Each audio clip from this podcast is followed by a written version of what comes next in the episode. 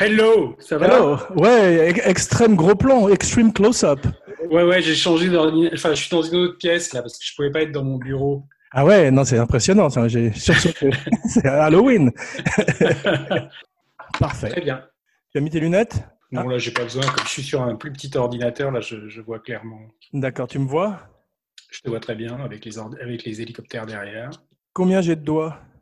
Euh, euh, ah ouais, attends. La 4. Bravo. On va pouvoir commencer. Ça fait des... On dirait que que t'as les doigts palmés quand tu fais ça. quoi. en fait, je suis Aquaman.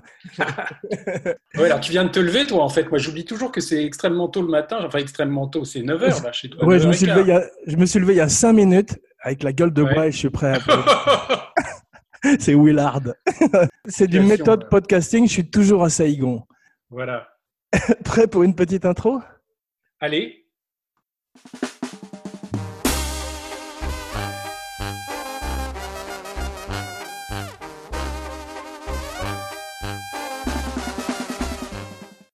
J'accueille à nouveau avec joie dans l'émission mon cinébody Laurent Vachaud, soldat des forces, spéciales du cinéma, Black Ops du 7e art. Merde, putain.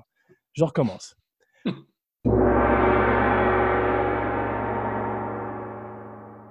Laurent Vachaud, scénariste, podcasteur, soldat, soldats des forces spéciales du cinéma, Black Ops du 7e art, pour Cinebodies numéro 30, Apocalypse Now, Francis Ford Coppola, 1979. Envoyez les hélicos.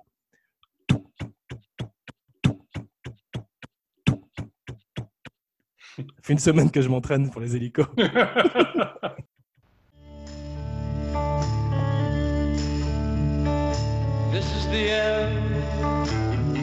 beautiful friend.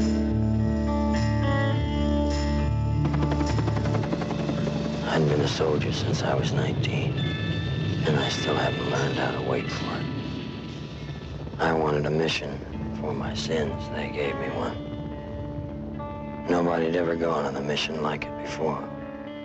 And when it was over, I'd never want another one. Bonjour Laurent, colonel Laurent au rapport. bonjour, euh, bonjour Cinébody. Comment vas-tu mon vieux cinébody Écoute, ça va, ça va très bien. Quoi. On s'éloigne un peu de nos orgies sataniques et autres enfants possédés aujourd'hui pour notre premier, notre première comédie, non, notre, notre premier film de guerre. Exactement, c'est la première fois qu'on fait un film de guerre aujourd'hui, je crois. oui. Et euh, On n'a pas fait Full Metal. Non, on n'a pas fait Full Metal Jacket. Non, non. non, non, mais on le fera peut-être dans le futur et on va en parler un petit peu aujourd'hui parce qu'il y a des points communs. Mais Ouais. aujourd'hui, comme d'habitude, je vais être euh, tel Willard, tapis sur un bateau qui descend la rivière et toi, tu vas être le gros colonel Kurtz qui va, nous abreuver de son savoir. Exactement. Donc, comme d'habitude, Genèse, play-by-play, podcast with extreme prejudice.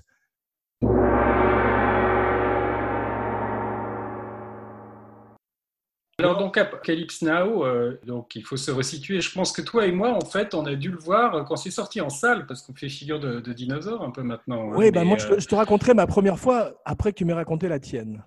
Alors moi, j'avais à l'époque, c'était mille- ça devait être l'automne 79, euh, j'avais quoi, 14-15 ans. On Euh, où tu tenter. Oh non, non, ça c'était encore avant. hein. Ah, pardon, pardon. Euh, et, euh, et, je, et je me souviens, j'étais allé le voir avec, euh, avec des, des camarades de classe, hein, parce que c'était, fallait quand même bien voir que c'était quand même un truc qu'on nous annonçait depuis des années, puisque moi j'étais déjà assez cinéphile, je suivais quand même euh, en achetant des magazines, en lisant enfin, les, les magazines qu'on lisait à cette époque-là, hein, c'était essentiellement en première.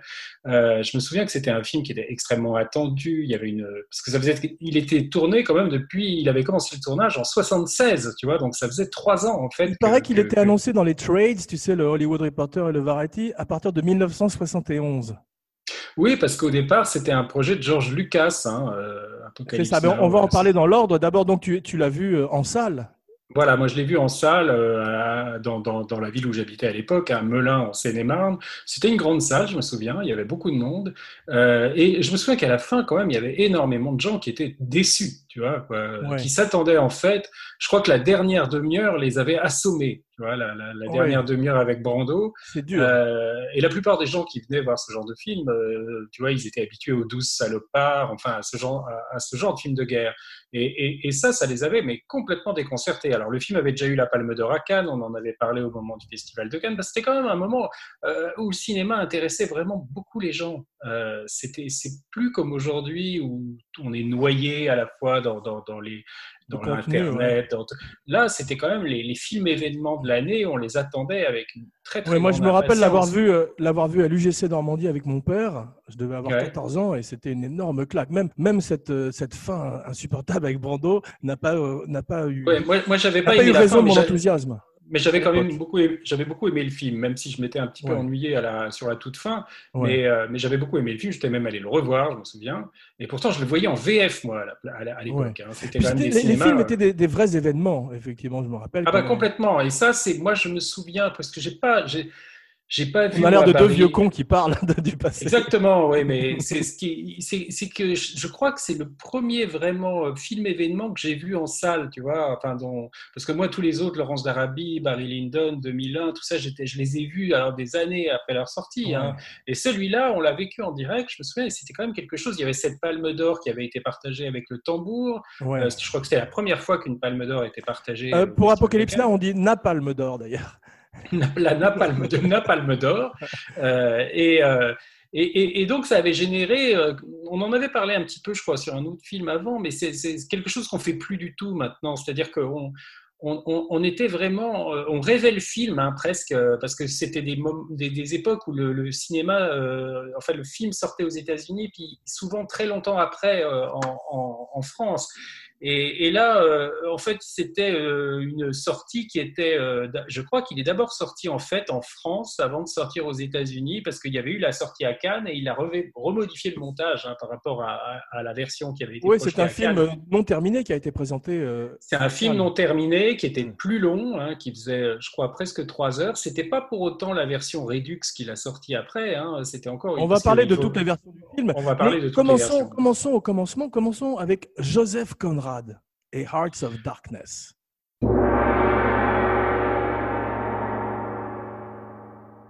Alors au départ, oui, c'est une nouvelle. hein, euh, Les gens le savent, euh, à mon avis. euh, C'est quand même quelque chose qui est, qui est- qui est largement, largement su maintenant à propos de ce film. C'est que c'est une nouvelle de Joseph Conrad qui s'appelle Au cœur des ténèbres, qui, pa- parle plutôt de l'Afrique coloniale. hein, C'est ça, le Congo, ça, c'est ça se passe, ça se passe dans l'Afrique coloniale, et c'est l'histoire bah, d'un- type qui, le colonel Willard, qui remonte le, le capitaine Non, Willard, non, non, qui remonte. c'est, le- non, non, il s'appelle Marlowe dans la, dans la nouvelle.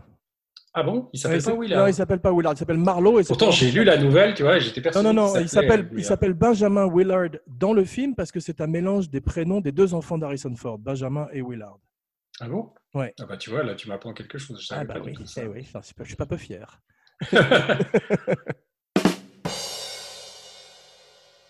Et euh, d'ailleurs, il y a eu euh, Nicolas Roeg, dont on parlait il n'y a pas longtemps. hein, euh, On a fait une version avec. John Malkovich. On a, fait, on a fait une version fidèle à la nouvelle, donc d'époque, hein, en Afrique, avec John Malkovich dans le rôle de, dans le rôle de Kurtz.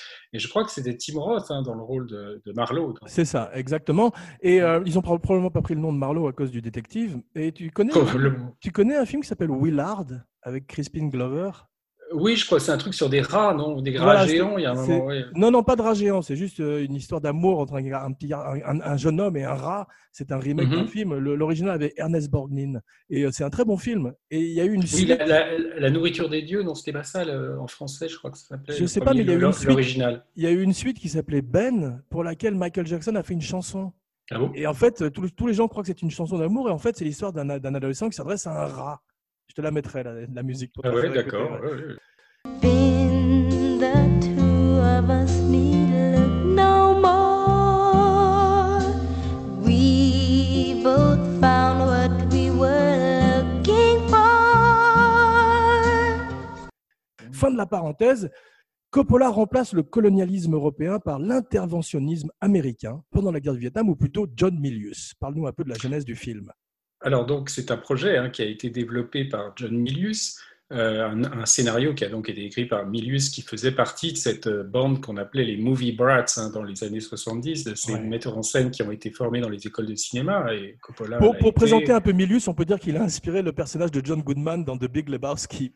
Oui, c'est ce qu'ils ont dit. Oui. Ouais. Non, Milius, c'était le personnage qu'on qu'on désignait à chaque fois comme le type extrêmement réac, tu vois, dans toute la bande des, des- des cinéastes de cette génération. On disait toujours que c'était un type extrêmement à droite parce qu'il faisait des, films très violents, euh, un petit peu. euh, C'est vrai, mais en même temps, c'était, dans en le même temps, sens- c'était un surfeur californien. Il c'était un drôle de type. euh. Il avait, il avait une drôle de, oui, il avait un drôle de background, hein, puisqu'il a fait ce film d'ailleurs qui s'appelle The Big Wednesday, hein, qui raconte euh, une histoire, sorte presque de d'épopée comme ça, mais à travers des, des surfeurs californiens. On aborde aussi la Tu as vu qu'il y a un personnage qui s'appelle. Matt Johnson dans The Big Wednesday qui est drafté pour le Vietnam. Comme Oui, oui, Lance bah, on- Johnson, c'est peut-être le frère de Lance Johnson. On- Il aborde un petit peu le Vietnam par la bande, mais euh, c'est d'ailleurs un film, moi je trouve tout à fait euh, bien. hein, Big Wednesday, je crois que ça s'appelait Graffiti Party en, en français. Avec Gary Busey. face- euh, avec Gary Busey et Yann Michael Vincent, qui, ça. qui- qui a fait de la télé et qui est mort, je crois d'ailleurs. Il est mort et Gary Busey est est pas dans un bien meilleur état parce qu'il a eu un grave accident de moto après Buddy Holly. Oh, je crois que c'est tous des types qui se sont bien fait sauter la tête avec des drogues. Enfin, En plus, étaient ouais. quand même, euh, ouais, Et euh, donc, en fait, John Milius, il, a, il avait en fait commencé à écrire ce scénario-là et il, euh, il voulait le, le- le faire avec George Lucas, hein, qui, qui, qui est donc le même futur metteur en scène de la guerre des étoiles, de Star Wars. Et, et il voulait le faire comme, un, comme un- une sorte de faux documentaire, hein, en noir ça. et blanc. un documentaire. pas- ouais. Voilà, donc vraiment un- un- une, une- une- une production complètement aux antipodes de ce qui est devenu le film. hein. C'est ça qui est drôle. Un petit peu, je pense, comme euh, les films que Brian De Palma faisait à, à cette époque à New York, hein, comme I, Mom ou Greetings, qui étaient des films un peu contestataires comme Des ça. tout petits budgets. Voilà, et qui avaient cette forme un petit peu du, du- du documentaire. Parce qu'ils Littéralement euh, guérilla cinéma, sans mauvais jeu de mots. Voilà, ils étaient tous pré- préoccupés par le- l'effet de réel. hein, et l'effet de réel, à cette époque, ça voulait dire imiter le documentaire. hein, ça voulait Ouais. dire une caméra tremblée, caméra à l'épaule, du noir et blanc. Et c'était comme ça, au départ, qu'ils avaient voulu, euh, qu'ils avaient envisagé Apocalypse Now. Et ils y sont. Alors, faut- on peut peut-être d'ailleurs dire d'où vient le titre, hein, qui est quand même ce titre euh, extrêmement connu, qui d'ailleurs n'apparaît dans le film. Il n'y a, pas de- il y a pas de générique où on voit Apocalypse Now au début. hein. Je me rappelle, en fait- adolescent, où, euh, de, voir le, de découvrir le film en salle avec cette forêt qui brûle sur la musique des Doors, et tout, tout le film est dans les premières minutes de- de- du film. Exactement. Et, et le son, surtout le son, de, que ce soit un tigre qui surgit, tout est fait par Walter Murch, mais on va beaucoup parler de lui aussi. Donc, oui, parce pas, pas- pas de, au- pas de titre au début, et le titre apparaît tard dans le film, effectivement. Le titre apparaît en fait sur un graffiti euh, qui est, dans le repère de Kurtz, hein, dans l'espèce de temple euh, qui, Dans la lequel jungle, il y a- euh, dans la jungle, où on voit il y a marqué Motto euh, euh, Apocalypse Now. C'est ça. Euh, ça veut dire notre devise Apocalypse Now. Et en fait, c'est un jeu de mots sur Nirvana Now, qui était euh, cette phrase que les, que les pacifistes euh, clamaient avec le, le fameux sigle, hein, euh, où on voit euh, le sigle qu'on voit dans Full Metal Jacket sur le Ouais. casque du Joker, de. Private Joker, Hmm. où, où on voit cette espèce de flèche comme ça euh, sur le fond blanc, hein, qui, qui, qui symbolise, euh, enfin qui est le symbole de paix. Et, et donc lui, il avait inversé ça en mettant euh, un, un bombardier sur le, sur le, le- à la place de la flèche comme ça sur le sigle, et il avait mis Apocalypse Now. C'était ça qu'il y avait sur le- la couverture du scénario.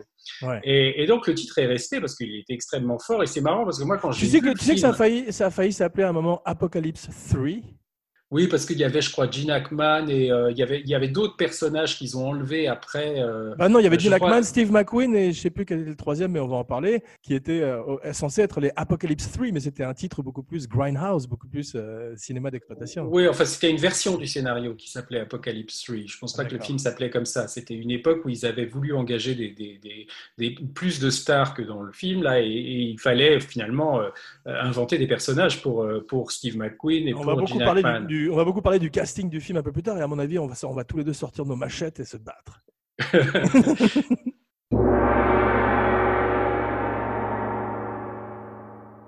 Oui, parce que je pense qu'il y a pas mal de, de, de, de fantaisie là-dessus. Je suis pas sûr que tout soit très vrai. J'ai jamais entendu dire que, par exemple, Steve McQueen s'était vu offrir le, le rôle du colonel Kilgore, quoi. Enfin, qui voulait. moi, j'ai, lu, je ne sais pas si c'est vrai, on pourra en parler après, que d'abord, il, il était préconisé pour le rôle de Willard, Oui, ça c'est vrai. et euh, qu'il était également préconisé ensuite pour Kurtz, avec Eastwood, Clint Eastwood dans le rôle de Willard, Clint Eastwood trouvant que le film était trop violent, et qu'en fait, il a dit Clint Eastwood trouvant que le film est trop violent, ça j'y crois pas du tout. Non, non, mais je crois que le gros problème qu'ils avaient avec ce film, c'est que personne n'avait envie d'aller dans la jungle euh, pendant pendant quatre ou cinq mois, alors qu'en fait ça a été vu, pratiquement Coppola un a, dit, Coppola a dit Al Pacino l'aurait volontiers fait si on l'avait tourné dans son appartement à New York. Ouais, ouais, non, parce qu'il voulait Al Pacino après le parrain, il voulait refaire Al Pacino euh, Ouais. Brando. Mais, euh, mais, mais Pacino a, a très rarement fait. D'ailleurs, je crois que si on regarde sa carrière, Je me suis demandé, jamais- ouais. on l'a jamais vu dans un. Non? Non, on l'a jamais vu dans un film d'aventure tourné à- à- dans un pays équa- équatorial. Non, ou- parce que même Scarface, il n'est pas à Cuba à aucun moment, il ne va pas. euh, il- Non, c'est la Floride. Je crois Ouais, que la ça, Floride, ouais. ça, doit être tout ce qu'il a fait de plus exotique. Il y a Et- Révolution aussi, euh, Révolution de Hugh Goodson où il partait dans les bois.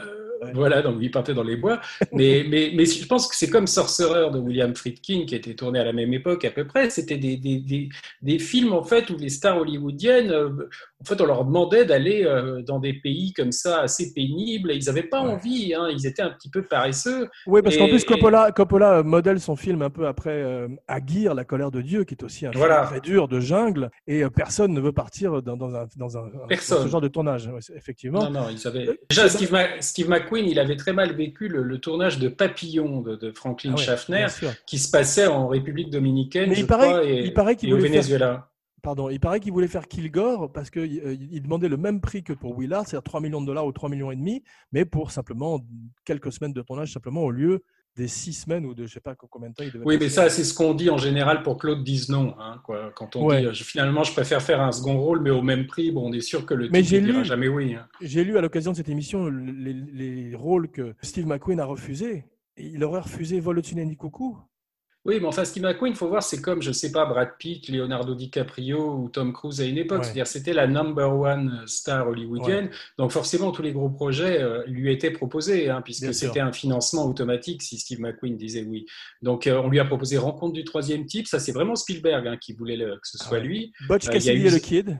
Oui, ça aussi, euh, mais avec Paul Newman, mais ils n'ont jamais réussi à s'entendre sur qui allait être, un peu comme Delon et Belmondo sur Borsalino, ils n'arrivaient pas à s'entendre sur qui allait être crédité le premier. Mais le, pire, c'est sur la Tour Infernale où justement avec Paul Newman, il comptait les, les répliques, etc. C'était, il paraît que c'est Ouais, quelque chose que ouais. Bob Hope faisait également. Non, il y avait un film avec Bob Hope et Fernandel et Fernandel comptait les répliques également.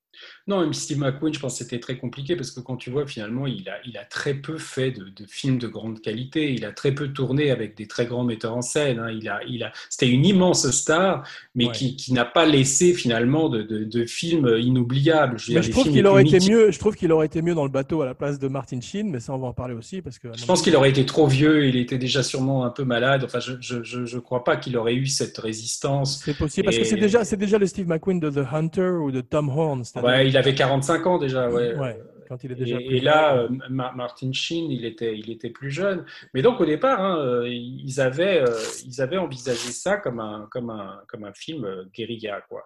Et, et, et je crois qu'après, euh, il y a eu euh, quand Coppola a décidé de, de reprendre le, le film, il y a eu une espèce de brouille entre lui et George Lucas hein, après, puisque ils se sont, euh, ils se sont un peu fâchés à cause de ça, quoi. Puisque Ils se sont fâchés Lucas- pendant six ans, jusqu'à Voilà. Capitaine EO en C'est 1985 ça. qu'il ferait pour euh, Disney. Parce que Lucas, je pense, devait, devait penser qu'il était encore. Pourtant, c'était après la guerre, après Star Wars, hein, mais je sais pas. Lucas est commencé- parti, Lucas est parti faire Star Wars et enfin American Gra- Graffiti et Star Wars. Et je crois que Coppola lui en Star a Wars et non mais Star Wars et Apocalypse Now ont commencé à se tourner pratiquement en même temps. Ah, c'est ça, voilà. Voilà. Ouais. Et, et ce qui est drôle, c'est que quand tu regardes Star Wars, euh, qui pourtant a été écrit par George Lucas seul, hein, euh, tu, tu peux voir quand même dans le personnage de Dark Vador euh, un côté Kurtz un peu, tu vois, un type qui- infiniment plus réussi parce que Vador est un des grands méchants du cinéma. Alors que Kurt Oui, mais est c'est aussi le gars qui est le type qui était du, du bon, enfin pas du bon côté, mais disons qui est, passé de, de l'ombre à la lumière un peu. Et chez Kurtz, il y a un peu ça aussi, hein, puisque C'est c'est le- c'est The. Shadow un peu comme ça. Absolument. Et, et, et, et donc il y a sûrement peut-être un vestige, peut-être que Dark Vador a, a été inspiré un petit peu euh, inconsciemment ou consciemment par, par, par la figure du colonel Kurtz. C'est possible. En 76, euh, Milius, sous l'impulsion de Lucas et Spielberg, commence à écrire un film sur le Vietnam. La guerre du Vietnam, qui a la meilleure soundtrack de toutes les guerres. You keep saying you got something for me. Something you call love, but confess. You've been a messin' where you shouldn't have been a messin'. And now someone else is getting all your best. These boots are made for walking, and that's just what they'll do. One of these days, these boots are gonna walk all over you. Et qui durera de 75, non, de 55 à 75. Tu compte? 55, non? Oui, si Pas j'ai lu ça, j'ai lu ça sur Wikipédia. Alors peut-être qu'il compte aussi euh, l'Indochine ou. euh, Non, non, Ah, l'engagement, l'engagement américain au Vietnam, c'est c'est vraiment à partir de, de- c'est à partir de, de début des années 60, 62, non? C'est après au moins 15 61, ans. C'est une guerre qui a duré au moins 15 ans, la guerre du Vietnam. Ouais, parce que- Ouais. Mais je je crois pas qu'au fin des années 50, je crois pas que les Américains étaient encore parce que c'était les Français avant. hein. Ils le disent d'ailleurs dans la version euh, de Apocalypse Now Ouais, avec la, la- la plantation. J'ai pas revu, j'ai pas revu Redux. J'ai pas eu le courage de repartir dans la Non, plantation. mais, non, non, mais, mais parce qu'il faut dire aux auditeurs hein, qu'en gros, on peut dénombrer trois versions euh, d'Apocalypse Now qui ont été euh, commercialisées. Ouais. Euh, il y en a eu une quatrième qui a été la version canoise, mais ça, elle n'a jamais été éditée ni, ni, exploitée en salle. Mais donc, il y a la version 79. Hein. Euh, Après, il y a eu cette fameuse version qui s'appelle Redux, euh, qui est sortie, je crois, en 2001.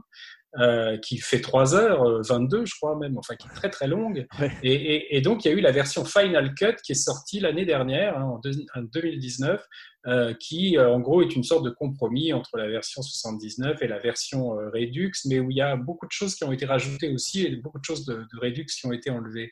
Moi je trouve qu'aucune des trois n'est vraiment satisfaisante, hein, même s'il y a des, des très- ch- choses très belles dans, dans, dans- Je suis d'accord avec toi. Ça m'a fait penser à ce que Truffaut appelait ses- ses- les grands chefs-d'œuvre ratés du cinéma. Oui, mais peut-être que, tu vois, moi je pense que Coppola, il a, il a vraiment un problème avec. euh, parce qu'on ne voit pas tellement ça dans, chez les autres, on ne voit pas tellement ça chez Scorsese ou chez, chez Spielberg. Ils, ont tous la manie de sortir des fois pour le DVD des versions euh, di- pseudo-director's cut. Mais, mais Coppola, ça devient systématique. C'est-à-dire que dans presque tous tous les, les Cotton Club, Outsiders, euh, maintenant ça va être le Parrain 3 aussi, de Dracula, il a changé aussi le montage sale quand le film est sorti en- en, Il continue à, tripoter ses films comme fait Lucas avec ses éditions spéciales de Star Wars ou des choses comme ça. Voilà. Oui, mais enfin Star Wars, tu peux voir que c'est un tel business que bon, il fait ça, je pense, pour après euh, vendre de plus en plus de, de DVD, de Blu-ray. De... Mais Coppola, c'est quand même pas le même marché, hein, Apocalypse Ouais. Now, ça s'adresse pas. Ah, Coppola même- fait surtout du vin maintenant et des hôtels boutiques à travers. Oui, alors c'est ça que je comprends pas. C'est-à-dire pourquoi euh, il rebidouille. Il y a quelque chose d'un peu pathétique, tu vois, de, de rebidouiller sans fin des films qui étaient déjà, moi, je trouve très réussis. Je trouve pas que la version de 79 soit moins bien que, que la version de, de Non. Final Cut. C'est pour ça que c'est celle que j'ai revue pour l'émission. Et Euh, plutôt que de refaire un nouveau film, il, il rebidouille ses anciens, ses anciens grands films. C'est- Il y, a, il y a un peu de quelque chose de pathétique. Ouais. Milius était assistant de Coppola sur The Rain People. Il lui offre 15 000 dollars pour écrire le script qui devient The Psychedelic Soldier. 1000 pages, 10 drafts du script.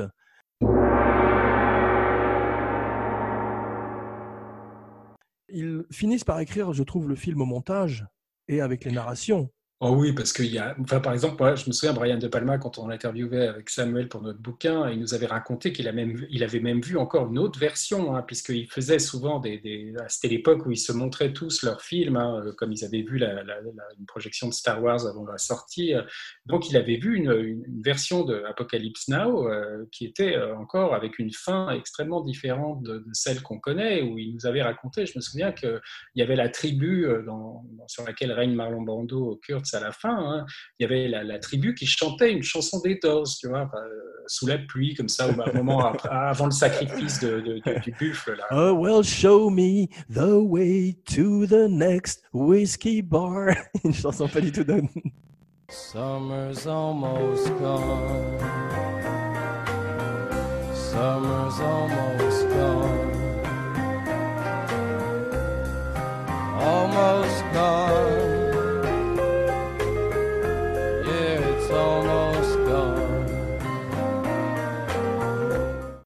Et je crois qu'en fait, les Doors, les chansons des Doors ont été euh, posées en thème track hein, euh, avant, avant que la musique originale de- du père de enfin, Coppola était, Coppola- Coppola était à UCLA avec les Doors, ou en tous les cas avec Manzarek et Morrison. Oui, c'est ce qu'il a dit, ça, mais c'est curieux parce que j'ai jamais rien vu de, j'ai jamais rien lu moi dans, dans ce sens-là, mais c'est peut-être vrai, hein, parce qu'il Et ce qui m'a fasciné, c'est qu'ils ont synthétisé les pales d'hélicoptère pour les mélanger à The End, magnifiquement.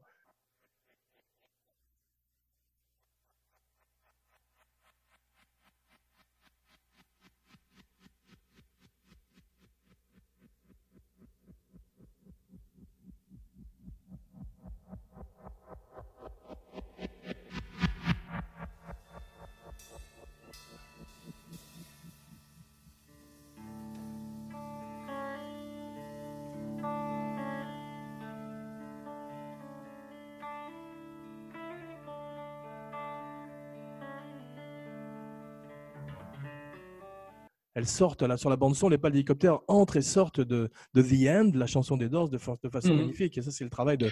Ça, c'est en fait au, c'est au synthétiseur hein, qu'ils ont euh, élaboré. C'était les premières utilisations euh, Ouais. dans, dans la musique de film du synthétiseur, hein, puisqu'ils ont imité les, le, le bruit du, du, du rotor de C'est de- l'hélicoptère avec le synthétiseur. Au moment où après on voit aussi le ventilateur, tu sais, qui, Ouais.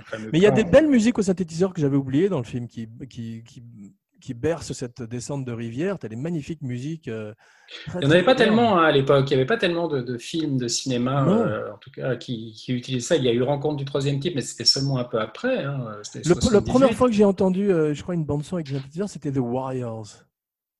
The- The Warriors. Warriors. Ah oui, oui, ah, oui. ah, je me je me souviens pas de la musique là. Si, Walter je te la mettrai, ouais. Mhm.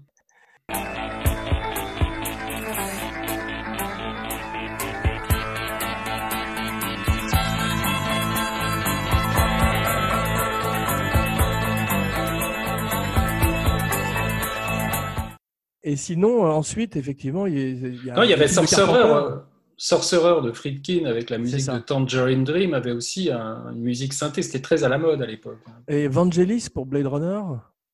Vangelis, c'était pour Blade Runner après, mais Vangelis avait fait les, les- avait fait quoi euh, les chariots Non, les chariots de feu, ça devait être au même moment. hein, c'était 82 aussi. hein. Ça. Mais disons qu'il y avait eu Jean-Michel Jarre, il y avait eu Tangerine Dream, il y avait la musique électronique euh, commençait à se vendre et Il y avait eu aussi euh, Orange Mécanique.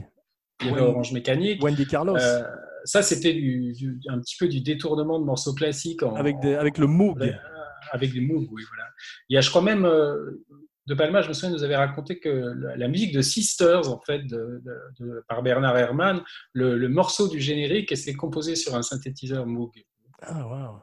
Enfin, c'est joué sur un, synth- un synthétiseur Moog. En parlant de Et, Kubrick, Michael Hare écrit la narration, la voix off du film. Michael Hare, qui est un des scénaristes de Full Metal Jacket et qui a écrit le livre Dispatches. Michael Hare, c'est pas vraiment un scénariste, hein, c'était un correspondant de guerre qui avait écrit ce fameux livre hein, qui s'appelait euh, en français, ça s'appelait Putain de mort, je crois, et Dispatches en anglais, qui racontait son expérience, puisque lui était euh, vraiment euh, correspondant de guerre au Vietnam. Le personnage de Matthew Modine qu'on voit dans Full Metal Jacket, c'est quelqu'un qui est très inspiré de, de Michael Hare. hein, Je crois qu'il était plutôt inspiré de Gustav Harsford, l'autre. euh, Non, c'est- aussi d'après un, un roman de Gustave Asford, mais, mais disons que R avait vraiment été euh, comme ça un, un correspondant de guerre, journaliste au, au Vietnam. tu vois. Donc, D'accord. il, avait, il avait sûrement ce regard que Asford n'avait pas. Euh, après, euh, je ne sais pas si Michael Hare, je ne crois pas que Michael Hare ait écrit beaucoup de, de- de scénarios à part euh, ces deux collaborations avec, euh, avec euh, Kubrick et Coppola. Je sais, Ouais. D'ailleurs, j'ai retrouvé. Harley Hermy qui faisait le sergent instructeur dans Apocalypse Now. Il fait un des pilotes d'hélicoptère. Oui, oui, il fait un pilote d'hélicoptère. Il a même joué dans un film de Sidney J. Fury hein, qui s'appelle The Boys in Company C, euh, qui est un peu euh, bien avant Full Metal Jacket. Est-ce que tu as vu, Apocalypse euh, Now, qui était un peu la même histoire que Full Metal Jacket, C'est ça. le- la vu- formation des Marines. As-tu vu Hamburger Hill? Oui, oui, j'ai vu Hamburger Hill euh, de John Irvine, euh, Ouais. pas Irving, hein, Irvine. Euh, moi, je n'avais pas trouvé ça très intéressant. C'est tous les films qui ont été faits dans le sillage de Platoon après, tu vois.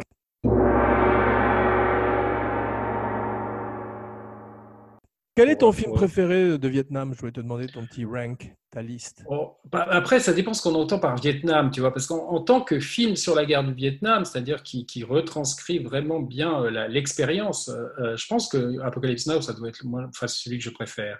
Euh, Ouais. Après, j'aime beaucoup The Deer Hunter, Voyage au bout de l'enfer, hein, mais disons que la portion qui se passe au Vietnam est assez, c'est quelque chose qui, qui raconte plus l'avant et l'après aussi, hein, quoi. Ouais. alors, alors que Apocalypse Now ne parle pas du tout du retour. Au- Non, mais j'ai été frappé à quel point Apocalypse Now était presque pas un film de guerre cette fois-ci quand je l'ai revu, parce que c'est- l'Odyssée, c'est- toujours cette descente. Moi, je pense que c'est un peu comme, c'est un peu comme enfin, Full Metal Jacket. Et, et- et moi, je trouve pas tellement un film sur le Vietnam. C'est-à-dire que tu pourrais, ça pourrait être n'importe quelle guerre, Full C'est Metal vrai. Jacket. Ça, C'est ça aurait vrai, pu être c'est- la Seconde Guerre mondiale aussi. Tu les vois se battre dans ces ruines, hein, déshumani- C'est surtout cette déshumani- déshumanisation de première partie qui est extraordinaire en plus.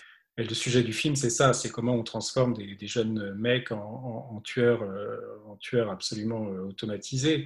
Euh, mais, mais Apocalypse Now, c'est pas ça. Il y a un côté trip, hein. il y a un côté un petit peu euh, sous drogue. Et moi, je pense franchement qu'il y a, il y a un truc par rapport à Apocalypse Now euh, qui est euh, très, qui, qui vient de 2001. Euh, c'est-à-dire, je pense Ouais. que euh, Coppola a dû être très, et, et d'ailleurs, tu vois même par rapport à Docteur Folamour aussi, c'est-à-dire que il a sûrement voulu faire, en fait, c'est le film kubrickien sur la guerre du Vietnam, c'est pas Full Metal Jacket, moi je trouve c'est Apocalypse Now, c'est-à-dire que tu vois quand même qu'il y a cette vision comme ça d'un voyage, un peu d'une odyssée, hein, puisque Ouais, ouais. tu re- remontes le fleuve, tu vois ce personnage de Willard qui est un peu comme le personnage du cosmonaute de 2001 l'Odyssée de l'espace, hein, tu vois, C'est on ne sait pas énormément de choses sur lui, euh, il est assez impénétrable comme ça, et euh, il, il remonte ce fleuve, et, et- et finalement, bon, on peut revoir aussi des, des allusions au- à l'Odyssée de- d'Homère, hein, puisque tu peux te dire que le colonel Kilgore est un peu le cyclope, enfin tu peux tu peux t'amuser que les, Il les mélange toutes sortes de mythologies. euh, que les playmates qui viennent danser, c'est un peu les sirènes, tu vois. Enfin, tu Ouais. peux,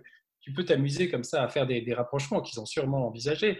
Mais, mais en tout cas, je trouve qu'il y a un vrai euh, parallèle entre le cinéma de Kubrick et le cinéma et Apocalypse Now, si ce n'est hein, que le cinéma de Kubrick euh, ne, ne va jamais en extérieur. C'est-à-dire, je pense que Kubrick aurait été littéralement incapable, même euh, dans les années 60, de, de faire un film comme ça, euh, où il aurait été, comme Coppola, à la merci des éléments, puisque quand même les, les, les plateaux ont été détruits par des typhons. Euh, Ouais. Kubrick ne voulait absolument pas euh, dépendre des éléments. Mais si tu vois quand même cette vision comme ça, un peu hallucinée, un peu trip, comme ça, ça rappelle 2001, et tu as quand même aussi ces, ces, ces séquences avec des, des engins volants sur des, de la musique classique, tu vois, le, le Ouais, côté, euh, le côté euh, les Valkyries, euh, le Oui, colonel puis- et puis le cinéma comme une expérience sensorielle plus que comme une histoire avec un Exactement. trois actes, effectivement. Et le personnage du colonel Kilgore, qui est joué par Robert Duval, euh, il a l'air de sortir de Docteur Folamour. Hein, voilà, j'allais son- te le dire parce qu'en plus au départ Voilà. il s'appelait il s'appelait le il s'appelait le colonel Carnage, il l'avait appelé Carnage. Carnage. Voilà, comme un peu comme les personnages de, de Folamour. Faut oui. l'amour avec les jeux de mots et puis il a, il a le même côté un peu parodique que George C. Scott, mais je l'ai trouvé infiniment supérieur à George C. Scott, vraiment. Oui, et puis un peu comme Slim Pickens avec le, le Stetson. hein, euh, C'est ça, mais c'est pour est- moi le, le MVP, le most valuable player du film, un des most valuable players, c'est Robert Duval. J'aurais Oui, oui. préféré voir un que sur lui. Et puis il est un peu comme Alex dans Orange Mécanique, hein, parce que la, la musique classique le galvanise. On voit qu'il est, C'est ça, il, et puis est- il il a a ce côté- de passer à l'action. Il a ce côté over the top de certains acteurs de Kubrick dont on parlait, que ce soit le chevalier. Barry Ouais, ou euh, Comme euh, Denis Hopper aussi, tu vois. ces gars-là, tu l'aurais pu les voir dans des films de Kubrick. C'est ça, mais puis en plus, il est en situation. Euh, C'est un type qui est obsédé par le surf, alors que les autres sont un petit peu vacants. Martin Sheen, dans ce bateau, n'a pas Euh, assez de présence. On va parler beaucoup du casting là. Parce Et je pense que la fin de Apocalypse Now, il y a, pour finir sur cette comparaison avec l'Odyssée Ouais. avec 2001, c'est que je pense que quand il se retrouve dans cette chambre euh, de, de Louis XVI à la fin de 2001 face à son double, là, il y a quelque chose du même ordre. hein. quand il est dans le temple face à Kurtz, euh, qui est- et on voit cette- ce, cr- la première fois qu'on voit Kurtz, on voit cette espèce de crâne euh, chauve qui sort de l'obscurité. Moi, ça m'avait fait penser au fœtus, tu vois, de, de- à la Ah fin ouais. de 2001, tu vois, qui sort comme ça de la, de la, de la. Ouais, ça m'a fait penser à Alien. Ouais. ouais, moi je pense en tout cas qu'il y a une, une influence probablement euh, peut-être inconsciente, hein, de, de- de- en tout cas dans la volonté de faire un film Absolument. qui dépasse le, le genre, hein, qui touche à quelque chose de plus philosophique ou de plus euh, métaphysique, qui est, qui est évident, moi je trouve là.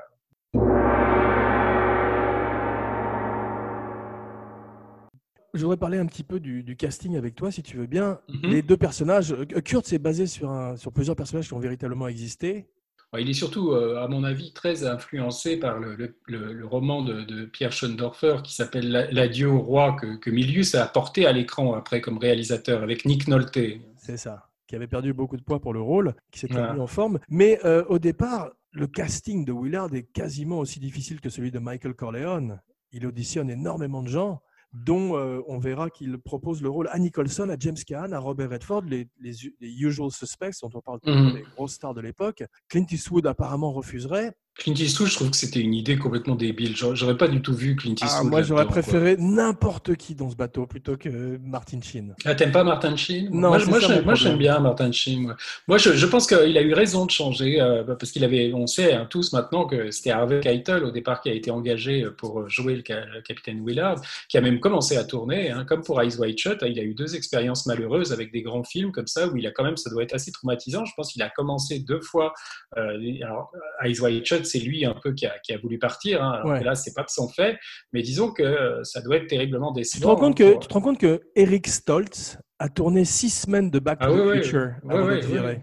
Six Oui, et. Al, Et Al Pacino a tourné une semaine de, de Né un 4 juillet avec un autre metteur en scène, hein, à l'époque où, où, où c'était envisagé. euh, Ils ont fait une semaine avec Daniel Petrie Jr., tu vois. euh, Ouais, ouais, ça, je connais. et c'était William. Friedkin hein, qui avait préparé le film avant Mm. et qui avait laissé tomber, mais, mais il y a une semaine euh, de tournée, donc quelque Mais part, il y a là- sûrement des chutes de Là où, on va, là où tu peux sortir ta machette, prépare-toi, c'est qu'en fait, on a, deux, on a deux écoles de pensée différentes sur Willard. Pour toi, c'est un Mm. anonyme, c'est un monsieur tout le monde qu'on envoie, une espèce de soldat de l'ombre qu'on envoie comme ça le long de la rivière. Alors, que- alors Oui. que pour moi, c'est l'ange de la mort. C'est un Oui, autre- oui, non, non, mais il, a, il doit avoir ce côté un petit peu énigmatique et impénétrable. Je pense pas qu'il fallait un acteur auquel le Mais surtout public euh, fatal, allait, du- s'identifier. Il n'est pas du tout fatal. Je sais pas si tu te rappelles de Burt Reynolds avec son arc dans Délivrance, mais tout d'un coup, c'est la mort qui arrive. Et là, c'est pas du tout le cas. C'est un type dont les autres soldats devraient avoir peur. C'est pour ça que je dis Clint Eastwood, Nick Nolte, qui était pressenti aussi. N'importe qui aurait été mieux. Je trouve que Martin Sheen, qui est un peu petit, qui n'a pas beaucoup de charisme. Moi, je l'aime beaucoup dans euh, The Dead Zone, Martin Sheen. Je trouve qu'il est très bien en période Ouais. président crapuleux. Moi, je sais pas, je- tu sais que de Martin Sheen, il avait passé aussi les auditions pour faire Michael Corleone, comme Oui. la plupart des. des- Moi, moi, je trouve que je- moi, j'ai été assez convaincu par le côté complètement. euh, euh, on le sent. Alors, il avait des problèmes cardiaques hein, pendant tout le film, hein, parce qu'il a été même victime d'une crise cardiaque, mais on, Et en faisant du jogging, il paraît, abattu. il paraît qu'il a rampé pendant euh, un quart de mile avant de trouver un village. Ah ouais? Ouais.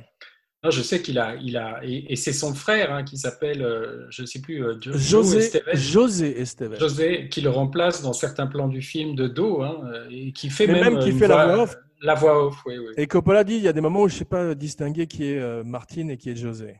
Euh, ouais, moi, je, je, je, sais- je serais incapable de le dire. Je sais Et il paraît qu'il y a une scène, les- il y a une scène avec Harvey Keitel dans, dans le Oui, il paraît qu'il oui, oui, il paraît qu'il y a une scène où on voit euh, c'est Harvey Keitel qui est de dos ou de loin, je sais plus. Il paraît, paraît qu'il- que dans je crois Back to the Je crois que c'est au début, c'est quand euh, le- le- on voit l'hélicoptère qui lâche le bateau, tu sais, quand ils partent au tout début, là, quand on lâche le bateau, de, de- Ouais. il y a des hélicoptères qui transportent le bateau pour le mettre à l'eau, et, et je crois que c'est le plan après où on les voit euh, disparaître sur le bateau, je crois que c'est Harvey Keitel, en fait, qui est à bord. à Ah, ce c'est ça. Mais euh, Harrison Ford, qu'on voit, euh, c'est bébé Harrison Ford, il est très jeune dans le film. Même lui, j'aurais trouvé, je trouve qu'il aurait été mieux en Willard. J'aurais préféré vraiment Ah ouais n'importe qui. Ouais. Martin Sheen, je l'aime beaucoup. Je l'aime beaucoup dans Badlands parce qu'il il fait justement une version Ouais, ouais. dark de James Dean. Et il est très bien. Mais là, il est trop poupin. Il est trop. euh, c'est pas du Moi, tout. je trouve qu'il a un regard, je trouve que la scène au début dans la chambre, là, je, je trouve assez bon, hein, quand même. côté Mais ça, c'est terrible cette scène parce que c'est le jour de son 36e anniversaire. Il est bourré et euh, il n'a pas de scénario et il est tout seul dans- avec sa déchéance et sa détresse. Ouais, puis ils devaient tous prendre des drogues là-dedans, enfin, ça devait être euh, l'époque encore. Il paraît que Sam Bottoms, qui fait Lance, était déchiré à la marijuana ou à LSD Ça, se- ça se sent. ça se sent. pendant tout le film. Ouais. Ça doit pas être facile de, de- de tourner sous LSD quand même. Turning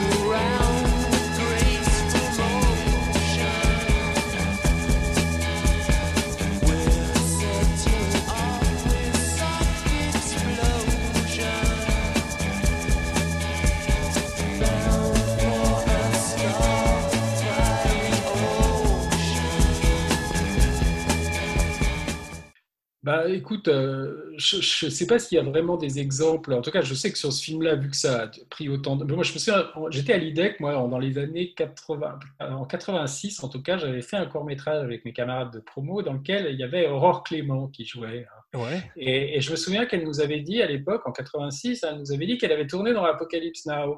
Et, et- et on s'était tous regardés, tu vois, en se disant, elle est mytho. Elle nous avait dit, mes scènes ont été euh, coupées. Et on se demandait si c'était vrai. On savait qu'elle était mariée avec le décorateur hein, de Coppola qui s'appelle Dean Tabularis. Ouais, qu'on Mais- voit dans le film d'ailleurs.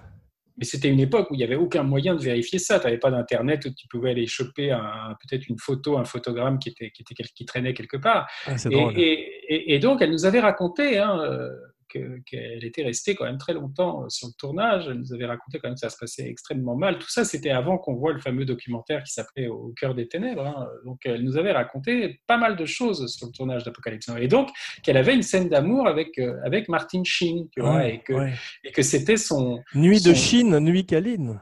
Et son, son père était joué donc par Christian Marquand, l'acteur français qui était le meilleur ami, euh, de, voire l'amant, hein, L'amant de Brando, ouais. une rumeur euh, de l'amant de Brando, Allegedly. puisque Brando a même appelé un de ses enfants Christian. hein. Ouais. Et, donc c'était assez, euh, assez délirant pour nous d'entendre ça. Et après, quand j'ai revu, quand j'ai vu la version Redux, quand même très longtemps après, hein, puisque c'est sorti 20 ans après, Moi, j'avais bon, je- je- j'avais beaucoup de- de- d'estime pour euh, Aurore Clément, mais très sincèrement, je trouve qu'elle est, elle est épouvantable dans le film. Enfin, je, je trouve qu'elle parle faux, euh, qu'elle J'ai est. pas alors, revu cette scène, je n'aurais pas pu supporter de la revoir une deuxième fois. Mais euh, Brando, Christian euh, Marquand est pas bon du tout. Enfin, je trouve que c'est. Moi, je déteste cette scène de la plantation. parlons un peu de, de Brando.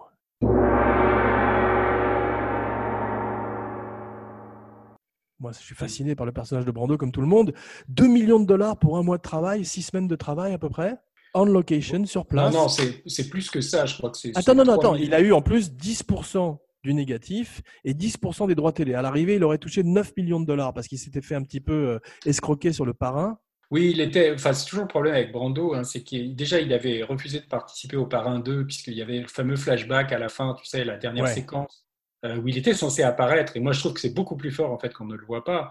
Mais, Ouais. mais au départ, dans le scénario, il était censé apparaître pour la fête d'anniversaire. Hmm. Et, euh, et, donc, il avait refusé d'apparaître parce que, soi-disant, la Paramount l'avait un peu escroqué sur euh, les pourcentages qu'il aurait dû toucher, je crois, sur le parrain.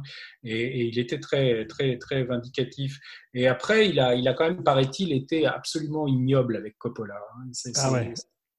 Mais il Il s'est bien vengé. Il s'est bien vengé sur Apocalypse Now en arrivant très gros sans savoir. Oui, mais c'est un peu dégueulasse parce que quand même c'est Coppola qui l'a quand même. euh, enfin, il y avait Bertolucci aussi, mais c'est quand même aussi Coppola qui l'a remis sur le sur le devant de la scène avec le parrain parce qu'à l'époque personne ne voulait être Brando. hein. C'est lui qui l'a qui l'a Mais moi, j'ai une solution pour améliorer Apocalypse Now. En fait, ce qu'il aurait dû faire Ouais. Coppola, c'est quand il voit ce gros homme arriver sur son plateau, il fallait réécrire effectivement le scénario pour ne plus avoir un personnage. Parce qu'il paraît qu'il a même contacté Lee Marvin à un moment. Lee Marvin aurait été extraordinaire.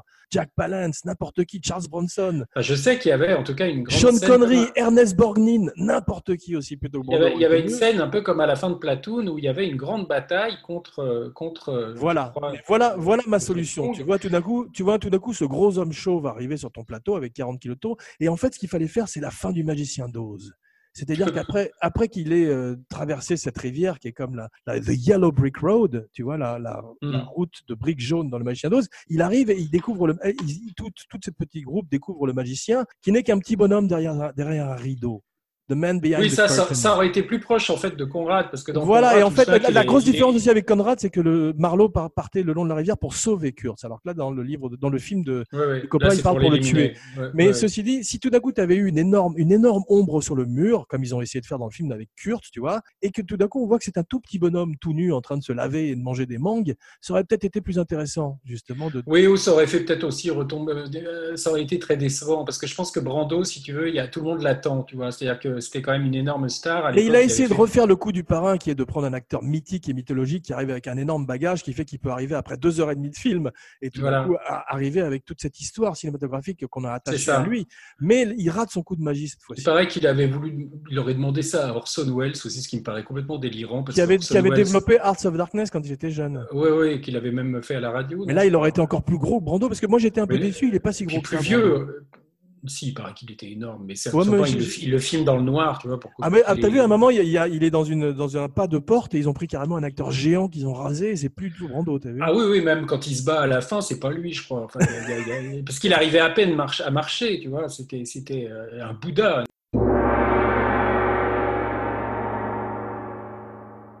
En fait euh, Kurtz c'est Coppola il s'est fait construire une piscine privée par les locaux. Il faisait voyager du carpaccio en première classe depuis l'Italie, alors qu'il aurait mieux fait de manger ce buff à la fin en carpaccio. Il a tué. Bah non, parce qu'il non, il paraît que Coppola, il avait perdu, mais presque 40 45 kilos pendant le tournage. Je sais, mais quand même, il, il s'est comporté un petit peu comme un petit roi par moment. Et il dit Ah quand bah il ça, dit, c'est toute la, mé- la toute, cette bande, toute cette bande, toute cette bande de, de- de- qui, sont, qui ont fait Apocalypse n'ont pas fait la guerre en fait. Et ils ont fait leur propre petit Vietnam dans ce coin des Philippines. Peut-être parce qu'aucun d'entre eux n'a fait la guerre en fait. Euh, Ouais. Ça a été réformé pour Tous ont été. euh, C'était des hippies aussi beaucoup. Bah, je pense qu'il y avait un côté, euh, on va faire la guerre maintenant, la nôtre. hein. Il y avait le côté, on n'y est pas allé, mais on va la recréer. Il y avait ça. un côté macho, tu vois, sûrement, de, de vouloir, de C'est vouloir ça. faire des films comme ça extrêmement durs. C'est ça, mais on pas- ressent ça un petit peu avec Coppola et cette espèce de folie un petit peu qu'on a avec euh, Herzog quand il veut faire escalader un bateau euh, au-dessus, au-delà d'une montagne. Oui, sauf que Herzog, c'était quand même un petit budget. hein. Là, Ouais. c'est- quand même délirant parce qu'il a, il a investi quand même son argent. Mais par exemple, il paraît qu'il a, euh, il dit que c'est, il a assisté à une cérémonie, un rituel de sacrifice de buffle, de water buffalo, mais en fait non, les Mm. indigènes, enfin en tout cas les locaux ont dit plus tard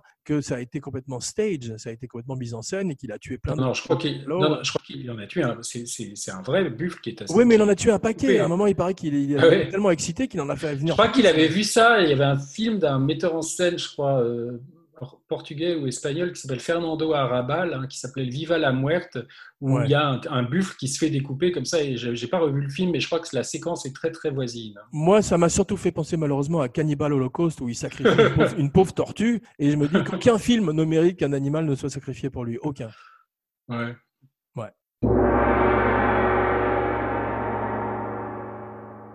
Moi, je trouve, euh, bon, si on reprend le film euh, dans l'ordre, hein, moi, moi je, la, la partie que je préfère, hein, c'est- toute la, la partie, en fait, euh, qui, euh, qui, qui va jusqu'à, enfin, qui se termine avec la charge des Valkyries. Je trouve que c'est là, le film est absolument magistral, même jusqu'à au- au- aux Playmates qui viennent. Tu vois. Mais ce film, la, la charge des Val Kilmer, comme je dis, est tellement euh, le pic, le sommet du film que c'est très difficile après de retomber. Ils ont mis un an à monter la scène et c'est effectivement hallucinant. Non, mais, Mais moi, je l'ai vu- revu, revu l'année dernière dans la plus grande salle de Paris avec euh, des conditions de protection absolument délirantes.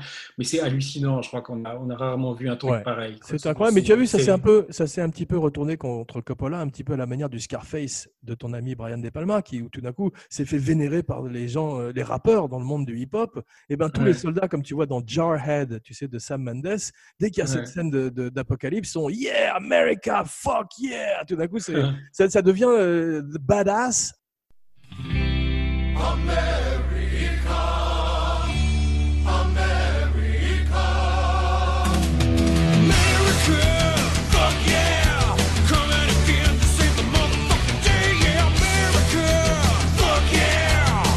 Ça commence quand même sur une école avec Mhm. des enfants, un paysage magnifiquement zen et peaceful, et tout d'un coup, les, la- la- la- les nazis arrivent avec la musique de Wagner.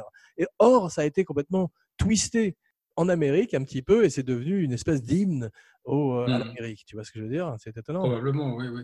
Non, mais en tout cas, là, toute cette séquence sur le son, euh, elle, est, elle est magistrale parce que tu as, quand même les, les Valkyries qui sont à fond la caisse et, et Ouais. justement, il y a cette coupe, il y a cette coupe où on se retrouve dans le village Ouais. où, où- où tout d'un coup c'est le silence total et la, la Ouais. coupe est presque une coupe godardienne, hein, ça, ça, ça, ça surprend énormément.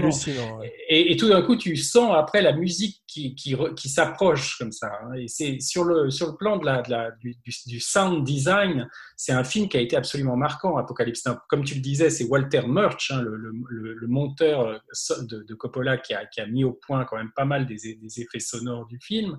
Ça a été, je crois, le premier film qui a été euh, exploité en Dolby stéréo, euh, je ne sais plus combien de pistes. euh, Enfin, ça a été, ça a été un, un- un film Moi, le qui a été film, le, film est fait au son pour moi, essentiellement. C'est extraordinaire. Et moi, j'avais acheté à l'époque, je me souviens, le, le- le vinyle. hein, il y avait un double vinyle qui était sorti d'Apocalypse Now, Ah où, tu, où tu avais tous les dialogues du film. Quoi. Wow. Et, et- et tu Justement, des dialogues, qui étaient, des dialogues qui étaient quasiment inaudibles sur le plateau à cause de tous les hélicoptères, donc ils ont été obligés de faire énormément de post-synchro sur le film également. Le film a vraiment pris vie euh, au montage. C'est fou. Probablement, oui, oui. Mais, mais en tout cas, c'est. Trois euh, ans de moi- montage, trois ans de montage, quand même, faut le dire. Oui, puis la, la preuve, il le montre toujours encore aujourd'hui. hein. Il pourrait, moi, je suis sûr qu'il pourrait, avec le matériau qu'il doit avoir, parce que je ne sais pas en fait dans quel état doivent être les chutes, parce que il, pourrait presque faire encore trois versions. hein, moi, je suis sûr. ben ouais, mais c'est pas, c'est pas fini, hein, ça. Parce que je, y a- il y a- je suis sûr qu'il y a des tas de scènes qu'on n'a pas vues. Euh, moi, il me semblait même que Clément elle nous avait raconté qu'elle avait, elle avait tourné d'autres scènes aussi, euh, que dans, que, elle, on la voit que dans la maison. hein, euh, dans- dans La les plantation, attaques. ouais. Ouais. Et, euh, et, et- et c'est en fait, moi, je trouve que ce film, en fait, il, est assez unique parce qu'il est à la fois très américain dans le côté superproduction, hein, parce qu'il y a la folie du cinéma amé- américain, les moyens gigantesques, et en même temps, il y a quelque chose de très européen, hein, puisqu'il y, a les- influences de Herzog, il y a ce côté comme ça, euh, même Le cinéma japonais aussi, non? Cinéma japonais. Donc c'est un film qui n'est pas seulement euh, vraiment un film américain. euh, D'ailleurs, c'est, je pense que le film a pas mal déconcerté le public américain quand il est sorti, hein, parce que c'est pas. Ils ont eu de la chance parce que le film coûte 31 millions de dollars et en rapporterait 150 millions, donc il a réussi son tour de magie quand même. Il a réussi son coup, mais ça aurait pu être un, ça aurait pu être un bid, hein. ça aurait pu être un Evans Gate, enfin ça aurait pu Oui, être parce qu'il a mis, il a mis 7 millions de dollars de son propre argent, il a mortgagé sa voiture et sa, sa maison. Mais il paraît que en fait, euh, c'était Lucas qui lui a dit T'inquiète pas, je te rachèterai ta maison, on va se débrouiller et tout. Donc il était quand même assez euh, protégé quand même. Et alors c'est marrant parce que Lucas, quand il faisait Star Wars, il avait un, il avait un producteur qui s'appelait Kurt, Gary Kurtz. C'est drôle. Et ça peut pas être, ça peut pas être une influence. Mais t'as vu, euh, que Brando est arrivé sur le plateau, il a dit euh, jamais un colonel de l'armée américaine ne s'appelle- ne s'appellerait Kurtz parce qu'il n'avait pas lu le livre donc. Hmm. Et ils ont commencé à faire le film, euh, il s'appelle Lily. Il a changé Il le paraît, ouais, ouais. il Et, paraît. et- et ça se voit d'ailleurs dans les labiales, la façon dont Harrison Ford bouge les lèvres, où ils ont obligé de le doubler, de remettre. Non, mais ça, je pense que moi, je me souviens que William Friedkin, quand on l'avait interviewé une fois, il nous avait raconté le problème avec Brando, c'est ça, c'est que tout d'un coup, il est tellement euh, fou, enfin tellement déplaisant, qu'il il a des tas d'idées qu'il veut imposer et qui sont souvent des, idées qui vont s'aborder le film. hein. Brando, Et- Brando refuse en 71, euh, c'était en, c'était en 72 le premier parrain. hein. 72, ouais. 72, il refuse Burt Reynolds dans le rôle de Michael et il refuse Burt Reynolds dans le rôle de Willard. Pourquoi Brando déteste-t-il Burt Reynolds? Parce que je pense qu'il lui ressemble. Ça, c'est vrai, regardes, quand tu ça, regardes sûr. Burt Reynolds jeune, euh, je, je pense qu'il y a quelque chose qui, qui est. Qui Il est- paraît qui qu'il se serait assez- moqué de Brando dans un épisode de Twilight Zone où il joue un peu comme lui et que Brando n'aurait pas supporté. Alors, il y a eu surtout une très grosse brouille aussi avec Denis Hopper pendant le film. C'est-à-dire Ah que oui. Brando ne voulait pas être face à Denis Hopper. Qu'ils étaient obligés de tourner les scènes où, euh, où il est censé, euh, je crois même, euh, il y a une scène dans le temple à la fin où en fait Il jette des il bananes. jette un truc et il fallait que ce soit quelqu'un d'autre qui jette après parce que Brando voulait pas être sur la même. Oui, mais Brando le traite de bâtard. À ce moment-là, il dit motte. Et tu sens que ça part du cœur et qu'il parle directement à Hopper quand même. Ouais. Non, mais Brando était, était, était imbuvable là-dessus. Et je pense que Coppola, il aurait, il aurait. Là, il était pris à la gorge, mais il aurait, il aurait dû le virer. Quoi. Je pense qu'il aurait dû prendre quelqu'un d'autre. Parce que ça, je pense qu'il a été responsable de pas mal aussi de, de, de dépassements. De, de, de- Ouais. Bah, tout d'un coup, il est arrivé, il s'est assis et ils ont commencé à s'en, le film. euh, puis s'en foutait. Quoi. Je pense qu'il il était là juste pour le fric. Mais bon, il y est quand même allé, hein, alors que la plupart euh, ne voulaient pas aller dans la jungle. Lui, il est quand même allé. Quoi. Ouais. Deux- 238 jours de tournage quand même. Comment ça se fait que Eyes Wide Shut fait 400 jours de tournage? J'arrive toujours pas à comprendre. Mais c'est jamais 400 jours à la suite. hein. Ah bon C'est- que le film s'est éten- s'est- s'est étendu sur deux, deux ans de tournage, mais c'est pas deux, deux ans vraiment. Non, je crois qu'Evans Gate a été plus long encore que, que Apocalypse Now, parce que Cimino avait fait une fête le jour où, où le- la, la durée de tournage a dépassé celle d'Apocalypse Now. Ouais. C'est l'époque où il se faisait un peu des concours de beats hein, pour, euh, pour avoir l'air d'être celui qui faisait le, film le plus délirant, le plus dément, le plus, Ouais. C'est sûr. celui qui coûtait le plus cher. Mais en ça- tout cas, c'est- ça, une époque hein, qu'il faut quand même. euh, qui n'est- enfin, je- les, les jeunes euh, spectateurs aujourd'hui n'ont plus cette idée de. Tu veux dire les, de moins de 20 ans euh, qui ne peuvent pas connaître, par exemple, non?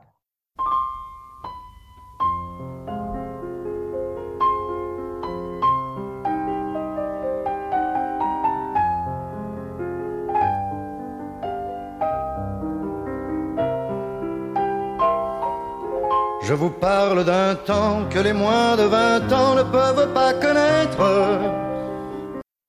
Ah, les moins de 20 ans, euh, on ne fait plus aujourd'hui de films comme ça où, où un cinéaste part à l'autre bout du monde pour, euh, pour filmer un truc aussi euh, sans, sans exécutif sur le plateau, Ah tu ouais, vois, non, ça, euh, ça, avec ça, un film qui échappe à tout contrôle et, et qui, et qui tout d'un coup devient, devient une espèce de machine comme fini. ça, monstrueuse. Ça, c'est terminé. Il y a eu. Sorcerer, il y avait eu Evans Gate, euh, mais aujourd'hui, si tu veux, je suis sûr, Netflix ferait une série télé à partir de Apocalypse Now, ce serait très possible. Ouais. Un, un truc en 8-10 épisodes, et le dixième- les, les deux derniers épisodes seraient peut-être chez Kurt, tu vois, mais t'aurais- Ouais, ouais. tu te taperais toute la remontée du fleuve, avec, il y aurait un épisode entier juste sur le- les bunnies qui viennent faire leur spectacle. tu vois. Enfin, on voit vrai. très bien comment ça serait découpé, et ce serait pas du tout pareil. quoi. Ouais. Ce qui, ce qui m'a frappé, c'est que euh, ça a démarré toute une culture du surf aux Philippines qui n'existait pas avant, parce qu'il paraît qu'ils ont laissé leur planche de surf derrière eux, et il y a tout d'un coup des, des jeunes Philippins qui se sont mis à faire du surf, et maintenant tu as des spots un peu partout aux Philippines, euh,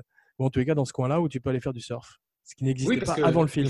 ils ont tourné aux Philippines. hein, euh, C'est ça. Euh, quand quand euh, Coppola est allé demander à Roger Corman conseil pour tourner aux Philippines, parce que Corman avait fait plusieurs films aux Philippines, t'as vu ce que Roger Corman lui a répondu? Oui, il lui a dit de pas y aller. Oui, Il lui a dit Don't go, n'y va pas. Oui, parce que Roger Corman, c'était donc hein, euh, un, un- un producteur de films très fauchés et petit budget, hein, qui, qui avait utilisé, enfin, qui avait employé Coppola au, au début, hein, et qui lui avait fait faire, je crois, son premier film, non? Demen- Dementia 13, je crois que c'était fait pour, pour euh, Corman. Ça, quoi. exactement. Comme Scorsese avait fait Boxcar Bertha. C'est ça, ou Jonathan Demme, ou enfin bah, beaucoup, beaucoup d'acteurs et de metteurs en scène ont commencé à l'école de Corman. Et Ouais. euh, ils ont dit, tout le monde en dit plutôt du bien de Corman. Je l'ai rencontré une fois dans la vie, c'est un gentleman Ah- américain, ah bon? tu sais, Ouais, ouais, ouais. Un, grand, un grand type, il ressemble un peu à une espèce de James Stewart, tu vois. Est formidable, il faisait le juge dans Le silence des agneaux de Jonathan Demme. Il a ce côté juge américain, tu vois. Et puis dans- il joue dans le Parrain 2 aussi, puisqu'il fait, il fait le- un, des, un des sénateurs, je crois, qui, qui, fait, euh, qui auditionne Al Pacino là, pendant son, son, ses, ses- comment on appelle ça, Exactement. les hearings. Les earrings, c'est ça. Mais tu, parlais de, de films qui ne se feraient pas à l'heure actuelle, effectivement. Tu peux pas napalmer une forêt entière comme ils font au début du film. C'est déchirant, ce- cette forêt qui brûle en vrai, où ils ont balancé des tonnes de gasoline, tu vois. C'est sûr, oui, oui, mais euh, je pense qu'aujourd'hui, si tu veux, bah, ce serait tout fait en CGI. D'ailleurs, je crois que tu vois même, je crois c'est Forrest Gump hein, euh, qui avait été fait où il y a des scènes de Vietnam qui sont entièrement faites en, en CGI.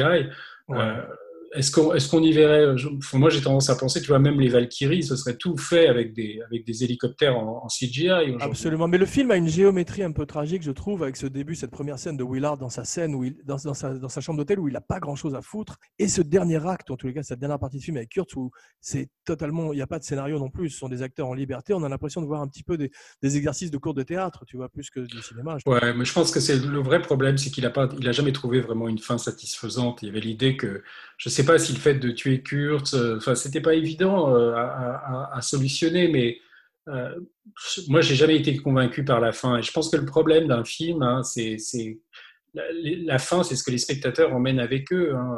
Exactement. C'est- ce qui Exactement. crée le bouche à oreille. Et, et quand la fin est, est ratée ou moins forte que le début, c'est quand même toujours un problème, surtout pour un film aussi euh, magistral que ça. Il y, a, il y a dommage de plusieurs avoir- moments, il y a plusieurs moments où tu comprends pourquoi euh, on- ils ont engagé Brando, Coppola a engagé Brando. C'est quand on voit les photos de Brando quand il est jeune. Tu as raison, en fait, ça vient bien de Réflexion dans un œil d'or. J'ai j'ai fait une Mhm. petite recherche. Et euh, tu as cette dimension mythologique et également quand on entend sa voix dans les bandes, Ah oui, oui. qu'on n'aurait peut-être pas eu avec n'importe quel acteur. This has been verified as Colonel Kurtz's voice. I watched a snail crawl along the edge of a straight razor. That's my dream. It's my nightmare. Mais tout d'un coup, cette voix, tu sais, que- que- qu'on qu'on connaît depuis toujours, et a un côté fantomatique. Et on peut comprendre qu'un personnage comme Willard tombe sous, euh, sous le charme, en tous les cas, soit envoûté par cette voix. Ouais. Et c'est marrant quand il a qu'il ait fait Dracula après, tu vois, parce que dans, dans le personnage de Jonathan Harker qui va euh, voir euh, Dracula dans le château des Carpates, Ouais. et même dans, la, dans le film de Coppola, on voit il y a Un accent tu sais, anglais très raté par Keanu Reeves. Wow. Oui, mais tu vois, tu vois Keanu Reeves qui, qui, qui, qui lit les lettres que le comte lui envoie, Ouais. et, et on voit les yeux de, de, de Dracula dans le ciel. C'est un plan qu'il a chopé dans un film japonais qui s'appelle Kwaidan. Mais il y a quelque chose un petit peu comme de, de Willard qui va voir Kurtz, tu Ah, vois. tu il y a as raison. côté comme ça. Tu as raison. Tu sais qui était le premier choix pour Dracula, euh, pour Coppola dans son film? Je crois que c'était Viggo Mortensen. Moi, j'ai entendu dire que c'était Daniel Day-Lewis.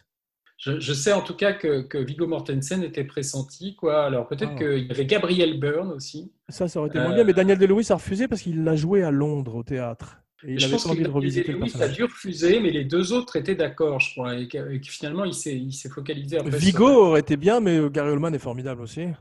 Parce qu'au départ, il voulait un Dracula sexy, tu vois, une- un, beau mec, quoi. Et, et finalement, bon, Gary Oldman, c'est pas exactement ça, mais je le trouve Non, très bien. quoi. Il est très bien aussi.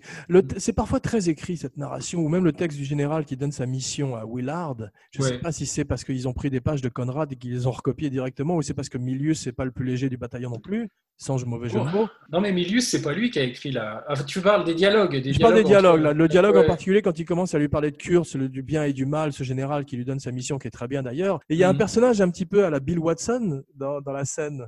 Un petit peu, oui, oui. J'ai pensé à cette, quand tu me parlais de ta théorie de scénario, je sais plus qui disait qu'il fallait un personnage qui servait à rien Jean- dans la scène. Jean- Jean-Claude Carrière. qui Voilà, c'est ça. Ben là, lui- lui y avait un, sais qui dialogue c'est qui durait longtemps, il Tu sais qui c'est cet acteur?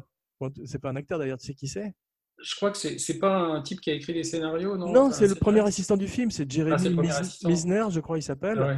Et il paraît que c'est lui qui a dirigé les scènes de Brando à tel point euh, Brando avait euh, rendu Oui, furieux que Coppola. Coppola, on avait marre. Oui, oui. Ouais, Coppola voulait pas voir. Il y avait un film comme ça où je crois que Lautner a dirigé Ventura par euh, assistant interposé. Parce qu'il Non, c'est. Melville. Melville. Avec Ventura? Ah oui, l'armée des ombres. Oui, oui. Ah d'accord, ah, très bien. Tavernier, moi, bah, j'avais, une fois, Tavernier m'avait raconté qu'il était sur le film Tavernier lui-même, hein, puisqu'il était stagiaire, je crois, ou second assistant, et il paraît que c'était, il y avait euh, Melville allait voir son premier assistant et lui disait, allez dire à Monsieur Ventura que, euh, alors le mec allait voir du Ventura, il disait, Monsieur Melville vous demande si vous pourriez pas vous mettre un petit peu plus sur la gauche, et l'autre lui disait, vous allez dire à Monsieur Melville que je vais rester là parce que c'est là que je me sens bien, quoi. Il paraît que c'était quand même une ambiance absolument épouvantable. T'imagines C'est étonnant. hein. Ouais. Non, mais là, Brando, moi, je pense franchement que, que c'est que, que c'est vraiment du gâchis parce que. euh, tu sais que c'est marrant parce que j'en on en avait avais parlé, je me souviens avec avec euh, Willow, il l'a dit sur Facebook, je sais plus, Paul Schrader avait avait vraiment la théorie que il aurait fallu quelqu'un comme Robert Redford pour jouer euh, Kurt, tu vois. Non, Euh, il aurait fallu, moi je te dis, euh, Sean Connery. Un mec, Ouais, si tu là- vois James Bond vieillissant, tu te dis, c'est c'est un mec, il fait peur. Non, mais. Sean Connery, il avait fait l'homme qui voulait être roi, de- c'était un peu Bah, ça. il déjà, était formidable, il était génial Ouais. dedans. Et c'est Ouais. lui qu'il fallait prendre. Non, mais il disait, est-ce qu'il fallait pas prendre un mec, tu vois, finalement, qui avait l'air d'un, pour le public, d'un mec bien, tu vois, d'un, d'un All-American qui était. Parce que déjà, Redford, tu vois, il devait faire, le, ma- il Ouais. devait faire le, le mari de Mia Farrow dans Rosemary's. Baby, tu vois. Il aurait été mieux que, il aurait été mieux à mon avis. Parce que l'idée, c'était de prendre un, un Américain bon teint et de montrer ce type se faire pervertir par les, par les satanistes. Ça aurait été génial. Et, et là, on a, un- c'est un peu comme Shining, on a un mec qui, dès, dès le départ, a l'air d'un, d'un, d'un type extrêmement dark, tu vois, que ça va être. quoi. Ouais, c'est vrai, absolument. Il Et, ressemble à et- et Nicholson. Schrader pensait en fait que le meilleur choix pour Kurtz, c'était euh, Gene Hackman. Euh, Il Bah, ça, je suis tout à fait d'accord. Lui aussi aurait été beaucoup mieux. Aucun problème.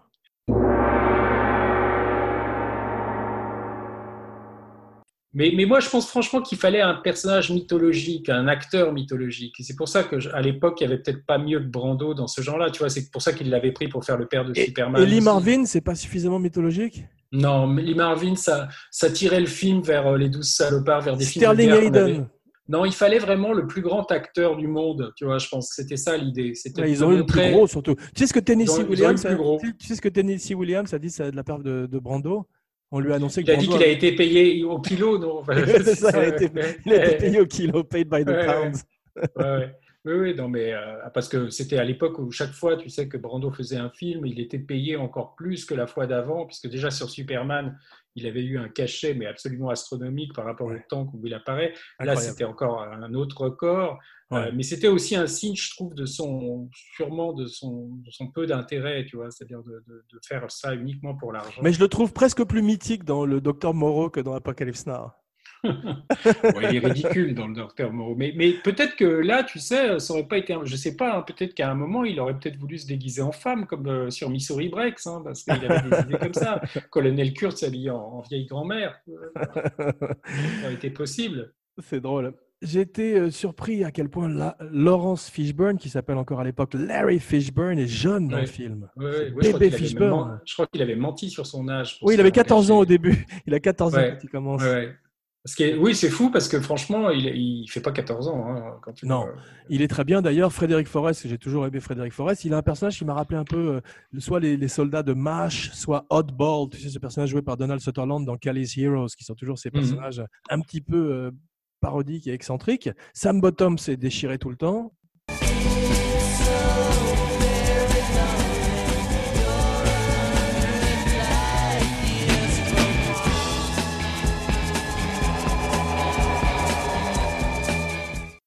Même Robert Duval aurait été mieux en Kurtz. Oui, mais je te dis encore une fois, il n'aurait pas eu cette qualité euh, comme ça euh, de, de- de- où tu te dis, il faut se replacer. À l'époque, Brando était un espèce de, de mythe absolu dans les années 70. Après le parrain, c'était redevenu le- le- l'exemple de tous les, les- les acteurs. Ils Ouais. ne juraient tous que par Brando. Ouais. Euh, Nicholson n'était pas encore le- le- l'énorme star après qu'il est devenu. Il avait fait Volo de coucou, euh, mais, mais c'était pas. Brando était vraiment avec cette qualité-là que je que je trouve pas chez quelqu'un d'autre. Tu vois, De Niro était trop jeune et encore pas complètement établi. euh, en Mais De Niro 76. il aurait été bien en Willard en revanche. Il aurait pu être bien. Et en Christopher Willard. Walken aussi aurait été bien Willard. Même James Woods, tous ces jeunes-là à l'époque. William pour- Dafoe, tous ces mecs. Mais pour trouver quelqu'un qui aurait pu être un Kurtz euh, comparable à Brando sur le plan du, du bagage, hein, de ce qu'il amenait au rôle, moi, j'en vois pas énormément pour un Américain. Tu vois. Non, non, c'est vrai. C'est pour ça qu'il a peut-être pensé à Orson Welles à un moment. Mais Orson Welles, ça aurait été ridicule. Quoi. Il était déjà dix fois plus gros, euh, il était vieux en plus. Enfin, c'est- c'est- c'est- Il aurait dû prendre Hitchcock, qui était encore vivant. Je crois qu'il était tellement désespéré. Ah non, je sais. Est-ce que Elvis était encore Il fallait prendre Elvis? If you're looking for trouble, you came to the right place. If you're looking for trouble, just look right in my face. Non, mais c'était casse-gueule parce que de toute façon, il y a une telle attente euh, pendant tout le film sur Kurtz. Tu vois, t'es t'es tellement. euh, Ouais. te qu'est-ce D'abord, on nous le montre pendant tout le film, et ensuite, on arrive au village, et Dennis Hopper nous le monte encore en sauce. T'as vu? Ouais, après, finalement, tu as forcément un peu un côté déception. hein, J'ai tu trouvé, euh, j'ai- j'avais, j'ai trouvé Hopper cette fois-ci meilleur que le souvenir que j'en avais, où je le trouvais un peu parodique, mais là, je trouve qu'il est bien dans le film. Il est crédible en, en photojournaliste qui a pété les plombs. Ouais, ouais, ouais, non, mais je crois qu'il était quand même assez allumé hein, à l'époque. Ouais. hein. Mais il, venait faire, euh, il venait de faire euh, l'ami américain pour Van. Ouais, C'est ça, ouais. Il y a un truc que j'adore, c'est vraiment la scène où euh, Robert Duval est comme un fanboy, t'as vu, avec, euh, avec Oui, oui. Lance. Il arrête Ah pas non, de mais moi, c'est moi, c'est toute la partie que je préfère. Je trouve que vraiment, le Duval, il amène Ouais. une folie, une, une dinguerie avec ses histoires de surf, alors que les mecs sont en train de se faire bombarder et tout ça, et tu vois les gars qui sont en train d'aller sur les vagues avec leurs planches Ouais. et l'autre. Et puis euh, Duval qui réagit l'hélicoptère pas, qui réagit dit- pas, t'as vu, ça pète de tous les côtés autour de lui, Ah il ouais, cligne même pas des yeux, t'as vu, c'est Ah extraordinaire. non, non, mais il a eu. Oui, c'est vrai que je trouve que c'est peut-être lui qui fait la performance la plus époustouflante dans le film. Ouais, franchement, c'est c'est- le film, il est là. Et quand il arrive dans ce village, Chine, sur ce bateau, ce village fantomatique, ce temple, j'ai eu l'impression qu'il arrivait sur Skull Island et de- je m'attendais. que Brando est traité comme King Kong, t'as vu? Oui, il y a un peu il y a un côté King Kong, oui. Ouais. C'est- assez juste, oui. C'est drôle parce que euh, euh, Scorsese faisait référence à King Kong pour Taxi Driver en parlant Ah de De Niro avec Sybil Shepherd. Et en fait, tous les films sont King Kong. Non, parce que De Niro, il avait un écusson King Kong, je crois, sur sa vareuse militaire. hein, Ah, voilà, je c'est ça, voilà. Ouais. Exactement. Mais King Kong, c'est il y, a- il y a dans Docteur Folamour aussi, il y a, il y a un personnage qui s'appelle King Kong, le, le Major King Kong. Oui, exactement, bien sûr, qui est joué par Slim Pickens. Mais euh, il y a euh, Willard, c'est un rôle impossible à faire. Il passe son temps à lire des notes, et à fumer et à être sur un bateau. En plus, il savait pas nager, donc il, avait- Mhm. il était terrorisé tout le temps. Et puis il ne fait rien. T'as vu, il, est simplement passif, numb. Alors je veux bien que ça traduise de son post-traumatic syndrome de soldat, mais quand, quand tu es un acteur, je dis quand, quand Burt Reynolds ne parle pas dans Délivrance, t'as peur. Là, j'ai pas eu peur. Enfin, je veux pas continuer à enfoncer ce clou. Non, mais c'est en ça que je dis qu'il y a un côté kubrickien, tu vois, sur un personnage passif comme ça qui réagit plus qu'il agit. hein. Ouais, ouais, ouais. Un Cypher. Bill Graham, j'ai été surpris de voir Bill Graham. J'avais oublié que c'était lui qui présentait cette longue séquence des Playmates, qui est mieux que je ne me rappelais aussi. Ah qui oui, passe non, plutôt bien. Bill. Graham qui est mort dans un accident d'hélicoptère, tu as vu Ironiquement. Ah bon, C'était un grand organisateur de concerts dans les années 70 à San Francisco, justement avec les Doors, avec, euh, Jim- avec euh, Jimi Hendrix. Mais les Playmates, c'est c'est le, c'est le, c'est- c'est le moment, je crois, où Coppola a eu une aventure avec une des trois, hein, je crois, euh, qui s'appelait, euh, je sais plus comment. Ben, euh, parlons un petit peu d'Eleonore Coppola, sa femme, qui l'a trompé effectivement sur le tournage. Pour moi, le making-of d'Eleonore Coppola est supérieur au film, un petit peu à la manière Ah du bon? Burden of Dreams. Non, de non, quand même pas. Non, c'est Ah, je sûrement un trouve- des meilleurs making-of qui soit, mais c'est- je dirais pas que c'est supérieur au film. quoi. Ah ben, je trouve qu'on voit tellement la folie de ces gens à tel point euh, Coppola a pété les plombs. T'as vu un moment Coppola avoue, il dit j'ai pas de film, c'est de la merde, je- il est complètement. Ah oui, parce qu'elle l'en- elle l'enregistrait, euh, elle l'enregistrait comme ça euh, quand il était euh, sûrement en train de lui parler. hein, Ouais, même au et puis tu elle vois les séquences de travail entre Brando et, et Coppola, c'est hallucinant. Ces deux qui sont assis comme ça. Tu, tu sens qu'il presque- a- il a- avec Charlie Sheen, avec, Charlie- avec, pardon, avec Martin Sheen qui est assis à co- à- au, au pied de la table quasiment comme un chien. T'as vu, il manquerait plus qu'il lui, lui jette à manger, quoi. C'est étonnant. Non, mais je pense que c'est un miracle qu'un film soit sorti de ce truc-là, parce que ça devait être un enfer euh, total, quoi, de Ouais. faire ce truc. hein. Ouais. Ils, ont, ils ont failli, je pense, y, y laisser une partie de leur, de leur raison là-dedans. hein. Il paraît que Coppola a fait plusieurs tentatives de suicide ou en tout cas menaces de suicide sur le plateau. Oui, je pense après ça, ça devait être des, des menaces, d'in- des, des- des- de l'intimidation hein, pour essayer Ouais. d'obtenir ce qu'ils voulaient. Mais Il paraît qu'il a acheté tous ses Oscars par la fenêtre euh, quand il pouvait pas monter le film et que c'est sa maman qui les a envoyés à l'académie pour qu'il le répare, pour qu'il répare les Oscars. non, mais c'était une folie de faire un truc. Moi, je pense que c'est comme tous ces films-là, ils ils sont pas conscients de ce que ça va être quand ils se jettent là-dedans. hein. Ouais. c'est- c'est- Mais c'est vrai qu'il y a d'autres grandes descentes de rivière auxquelles je pense dans l'histoire du cinéma, puisque c'est une histoire euh, depuis la nuit des temps qu'on raconte, comme les enfants dans la nuit du chasseur. Leaning,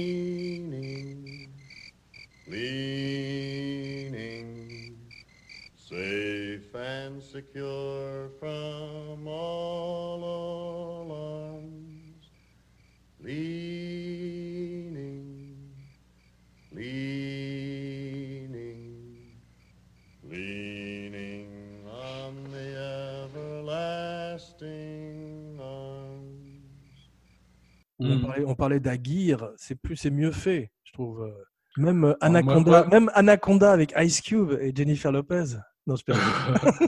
Non, moi, franchement, je trouve que le- moi, c'est vraiment ce- cette fin là, ce- ce- quand on quand on commence à faire des dialogues philosophiques entre Willard et enfin surtout des monologues philosophiques de Ouais. de Brando, où là, je trouve que le film se perd complètement.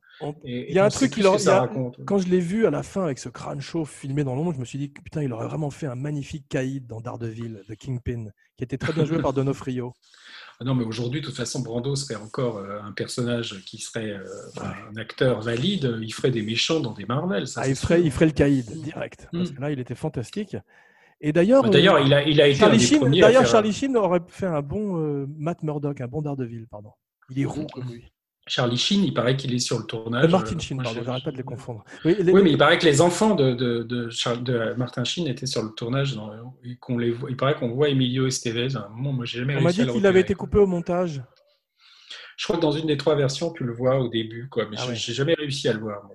Non, mais le film, a, a, je te dis, a quelque chose de pas très euh, cinéma américain, parce que par moment, même, je trouve que tout ce début dans, dans la chambre, hein, ce côté extrêmement comme ça, euh, introspectif, euh, il y, a- il y a presque un côté Malraux. Hein, quoi. A- Oui, mais imagine une scène où il était dans, il serait plus un western. Il est dans un bar et tout d'un coup, il a un problème avec une bande de soldats.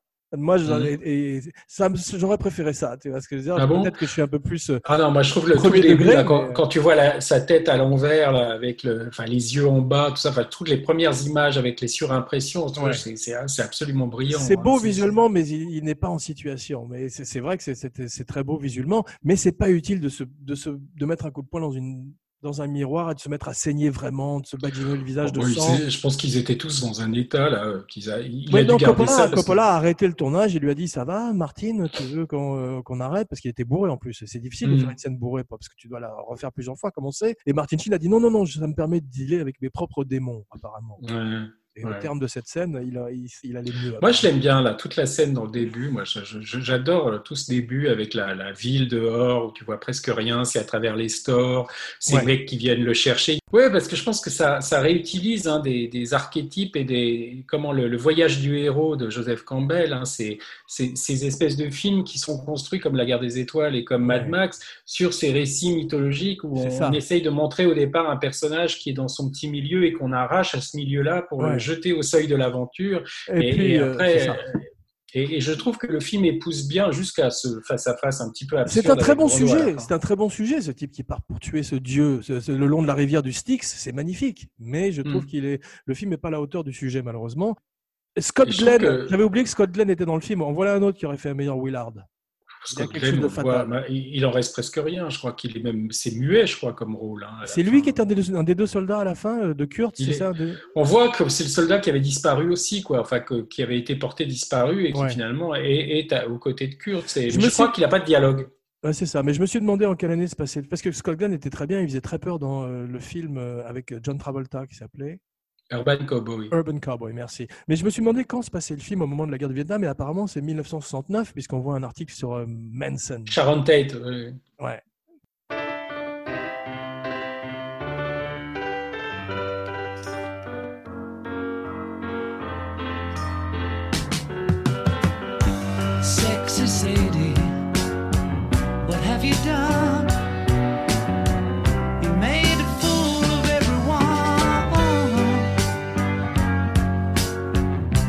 Mais il y, a- il y a un côté Manson un peu aussi chez Kurtz, hein, euh, cette espèce de, de gourou comme ça Ouais, qui vit. Exactement. euh, J'ai en trouvé que ça faisait euh, vraiment secte quand on arrive chez lui. Avec, en particulier, ce que oui. dit, euh, en particulier ce que dit Dennis Hopper, qui ressemble à ce que dit soit une femme battue, soit un membre de secte.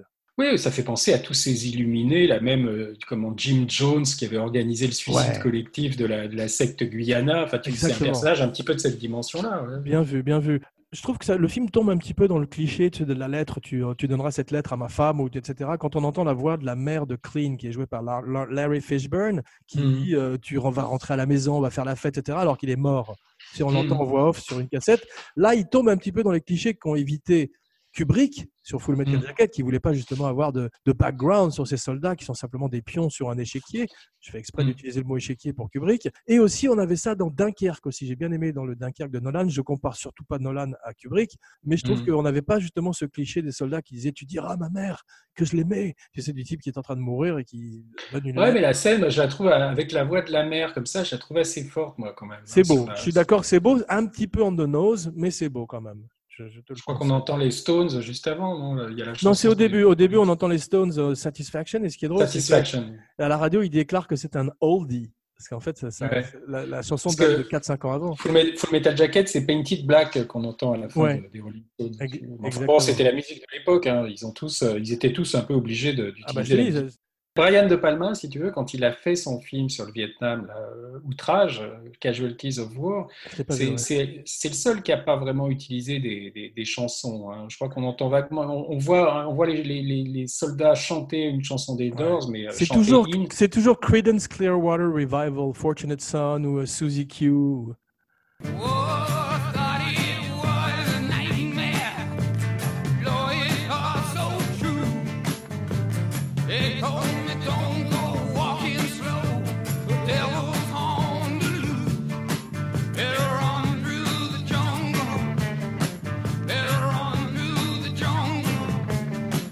Là, c'est chez De Palma, c'est juste euh, Ennio Morricone. hein. Il n'y a pas, il y a pas de chanson. Et il avait essayé de voulu, il avait justement voulu euh, sortir de ça. quoi. Qu'est-ce que tu penses de Platoon avec le fils de Martin Sheen, Charlie Sheen? Moi, j'aime bien Platoon, mais je trouve pas que ce soit J'aime bien un Platoon chef-d'œuvre. C'était bien fait, Je trouve pas que ce soit. Oui, c'est bien fait, mais je trouve pas que ce soit le chef-d'œuvre de. de- En plus, Oliver Stone a vraiment été, contrairement à Coppola et Milieu, ça a vraiment été au Vietnam, lui. Non, mais est-ce que tu trouves qu'il y a une si grande différence que ça finalement? Non, tu as raison. si on est honnête, tu as raison. Je trouve qu'il y a énormément de clichés dans, dans, dans, dans Platoon, si tu veux. Là, tout le, le ralenti quand on voit euh, William Dafoe mourir en position christique comme ça, bah, c'est quand même, euh, c'est quand même épais, quoi. Tu vois, c'est T'as c'est- raison, c'est t'as pas raison. léger, quoi. C'est vrai. Il y a un moment où euh, c'est c'est tiré directement du livre de Conrad, c'est quand ils sont attaqués par des lances et des flèches, tu sais, le long de la Mm. rivière. Alors là, on a l'impression d'être dans un western. Les, les- les Vietnamiens qui ont vu le film, on disait, les mecs, on lançait pas de, de- on lançait pas de javelot quand même, tu vois. Ils étaient un peu choqués par ça. et il y a des moments mais où- ils, font, ils ne montrent pas le, le, le Viet Cong. Mais hein. non, mais ils sont traités, ils sont traités comme des zombies à la fin quand on arrive dans ce village de Kurdes, c'est que tu vois tous ces membres de sectes quasiment qui sont peints en blanc, ils sont tous traités comme des zombies. Il y a une autre scène de zombies qui est Ça, ça vachement- doit être la- ça doit être l'influence d'Herzog, ça, non Ouais. ou de Romero. Il y a une autre scène Ouais. euh, de zombies qui est très bien faite, c'est le moment où le capitaine du bateau, qui est très bien d'ailleurs, j'ai oublié son nom, euh, est, est transpercé par une lance, tu as vu, et qu'il attrape Shin pour le tuer. J'avais Mhm. l'impression vraiment d'être dans un film, de- soit Cannibal Holocaust, soit un film de zombies. Et, là, il, est- il joue très très bien, euh, tout d'un coup, Martin Sheen. Parce qu'il est en réaction par rapport Moi, à. je trouve que tu es un peu dur avec Martin Sheen. C'est possible, c'est possible, mais ça, et Badlands, c'est quand même les deux meilleurs films qu'il J'adore moi, Badlands. Je trouve fantastique C'est les deux meilleurs films, deux meilleures performances, disons, qu'il ait, qu'il ait fait. C'est vrai, il paraît qu'il est très bien dans West Wing à la télévision que je n'ai pas vu. Il paraît, oui, oui, moi j'ai pas vu, j'ai vu un ou deux. Non, c'est un formidable acteur. Je trouve qu'il est un petit peu miscast et qu'on sent que sa- détresse dans le film on se sent à l'image et ça ne sert pas. Je pense franchement que c'est un, un rôle épouvantablement difficile. Je suis d'accord avec toi. C'est Ouais, pas ouais. évident, il n'y a pas de scène d'éclat. En plus, vois, je, pas je de- présente un hot tech, un tech un peu controversial, justement pour être. Ouais. Je pense Mais- pas que Martin Sheen soit un acteur génial, tu vois, mais je trouve que là, dans un Mais il y a des choses qui fait très bien. Et- qu'en Dead Zone, il était bien face à Christopher Walken. Oui, mais c'est un rôle d'allumé, un peu de méchant, tu vois. Ouais. Là, c'est un mec neutre, euh, sans qualité, tu vois, euh, dont on sait rien.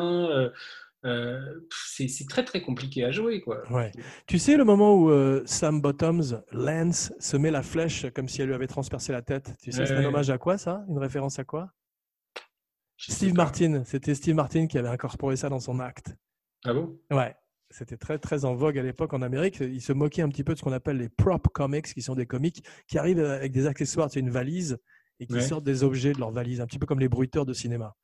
Ouais. Bah, c'est une deuxième chose que tu m'apprends. Il y a un moment, euh, quand on arrive chez Kurtz, le film s'arrête. T'as vu, tout le monde se met à lire. Ça devient le Marlon Brando Book Club. Oui, oui, non, mais non, moi, je trouve que là, le, le film est presque terminé. Enfin, il y a un moment où ça. Il y a un véritable ralentissement. Bah, on est dans un autre film là, c'est-à-dire que tu sens que qu'on n'est plus du tout dans. dans- D'ailleurs, on a l'impression que Dennis Hopper se fait chier parce que t'as un moment, il a dit Bon, les mecs, je me casse. Et il fait une sortie à droite de l'écran et on le voit plus, t'as vu? Non, il paraît qu'il y a une scène où on- il est tué, je crois. Ah l'ont- parle-moi de cette, deleted scene. C'est quoi cette scène, justement? Tu connais un peu cette scène? Comment Ah, il mais je meurt crois qu'il y a... Non, je crois que c'était Brando qui le tuait et, que ça a été complètement coupé. euh, Bon, parce qu'il pouvait pas le tourner, parce qu'il voulait pas le voir, ouais. Et il y a des scènes, tu sais, qui ont été tournées aux États-Unis après dans le jardin de Coppola, quoi. Enfin, la, la fameuse scène où Marlon Brando euh, jette une tête, la tête de, de, de Frédéric Forrest euh, Ouais. sur les genoux de Martin Sheen, ça a été tourné euh, dans le jardin de, de- Coppola en Californie, quoi. C'est, pas du tout une scène qui a été tournée sur place, quoi. Wow. Et je crois même que c'est pas Marlon Brando, c'est pas Marlon Brando qui est avec le visage complètement peint en noir, quoi. Ah, mais à un moment, quand même, on le voit avec ce camouflage. Ils ont tous du camouflage sur la tronche à un moment. Parce Non, mais ils ont mis du camouflage parce que c'est pas Brando, quoi. Mais attends, il y a un moment où il y a Brando avec du camouflage sur la tête. Ça, j'en suis sûr. C'est pas. Enfin, en tout cas, ils ont tourné une scène. Je, Non, je pense que effectivement, le, je pense que euh, le moment où il jette la tête, c'est pas Brando. C'est un autre acteur. Tu as raison. Hmm. Mais Brando, c'est quand même mis du je- camouflage. Je pense qu'il y a un plan dans le film où c'est pas Brando avec le Ouais. camouflage sur la fille. Mais ça m'a fait penser aussi un peu à une allégorie sur Brando à Tahiti, tu sais, où il est un peu curtien de façon plus douce. Oui, il y a, euh, non, mais il y a, un- il y a un côté comme ça, hein, du le Ouais. roi dans son domaine, C'est euh, ça. Qui, qui, qui collait bien avec le. Mais, mais moi, ce que je, enfin, l'aberration du personnage de Kurtz tel qu'on le voit dans le film, c'est que ce type est censé être une terreur, tu vois. Il est censé, euh, tu te dis quand même pour qu'on aille le buter euh, au fin fond de la jungle, c'est qu'il représente une menace pour l'armée américaine. Enfin, que c'est quelque chose, une disgrâce comme ça. Et quand tu le vois euh, en gros Bouddha inoffensif qui passe son temps à lire du T.S. Eliot, tu te demandes pourquoi c'est si, euh, c'était si impératif, tu vois, de, de dépêcher cinq mecs en bateau pour aller euh, le- le- le- le- l'exécuter parce qu'il n'a pas l'air finalement très très, il, a, pas- il a l'air presque inoffensif, tu vois. Tu as raison. Il manque dans le film, je pense. Alors, je sais pas, faudrait peut-être, euh, tu vois, euh, sur le plan du scénario, je sais pas si c'était la version que Milius avait écrite, mais il manque quand même une scène montrant que Kurtz est un type épouvantable. Enfin, il- le côté Attila le 1 de Kurtz, on le voit pas dans le film. Le Enfin, côté, sauf- tu as absolument raison, puisque enfin, sauf même, euh, coupe, euh, quand il coupe la tête de, de- de- de Fred Forrest, mais à part ça, Coppola, dans sa recherche, a a lu un livre sur Genghis Khan et il manque ce côté effectivement euh, conquérant et, et- et- Non, mais là, ils étaient, tu sais, ils lisaient, des, des- ils lisaient un bouquin qui s'appelait Le, Le Rameau d'or, euh, qui était un truc philosophico, euh, ésotérico. euh, Enfin, je crois que Kubrick l'avait lu aussi. C'était un livre qui était très à la mode chez tous les anciens euh, Baba Cool et chez tous les gens qui étaient un petit peu euh, épris de, de philosophie alternative comme ça.